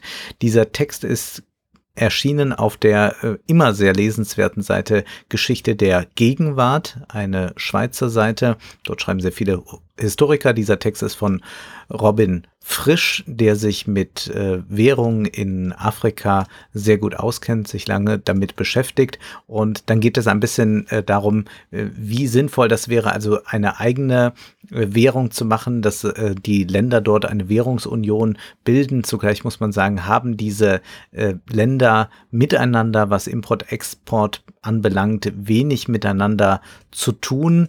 Ähm, er bringt dann hier ein Beispiel. Ein Land, das in der Debatte um den Franc CFA selten auftaucht, ist Guinea-Bissau, eine ehemalige portugiesische Kolonie, seit 1997 Teil der Franc Zone. Hier wird deutlich, dass es nicht mehr nur um französische Interessen geht. Die Exporte in das westafrikanische Land sind so profitabel für portugiesische Unternehmen, dass sogar Mineralwasser in Flaschen aus der ehemaligen Metropole importiert wird. Insofern sind es nicht nur französische Unternehmen, die von dem real überbewerteten Franc CFA profitieren, sondern im Grunde alle stärkeren und exportorientierten Volkswirtschaften. Importe aus China und Europa sind meist günstiger günstiger als lokal produzierte Waren, da der starke Wechselkurs des Euros sich direkt auf den Franc CFA auswirkt. Ob kleine Länder wie Guinea-Bissau mit einer eigenen Währung ökonomisch stabiler wären, ist unklar. Fest steht, dass die Kopplung an den Euro die lokale Produktion hemmt. Und das ist eben das ganz, ganz große Problem. Und Möglicherweise gibt es aber eine Hoffnung, damit endet der Text, es gibt so etwas wie eine Geldpolitik von unten. Die Geldpolitik wird nicht nur von Zentralbanken, heißt es da, betrieben, ob unabhängig oder von Frankreich kontrolliert und festgelegt. Es gibt eine Geldpolitik von unten, wie sie sich zum Beispiel auf den Straßen von Lomé beobachten lässt. Wer in Togos Hauptstadt Geld wechseln möchte, geht nicht in die Bank, sondern vor die Bank. Auf dem sehr geschäftigen zentralen Markt, umrahmt von unablässigem Motorradhupenlärm, arbeiten die Monayeurs, die internationalen Geldwechsler, unter einem kleinen Sonnenschirm auf einem Plastikstuhl wippend, mit einem Taschenrechner und einem dicken Bündel Geld ausgerüstet, wartet Komal Atalan. Er präsentiert die verschiedenen Währungen auf seinem improvisierten hölzernen Geldwechseltisch. Und dann schreibt ähm, Fisch in Togo wechseln selbst die Banken ihr Geld auf der Straße. Das Geldwechselgeschäft ebenso wie selbstorganisierte kollektive Spar- und Kreditgruppen sind pragmatische und kreative Aneignungen der Geldpolitik von oben.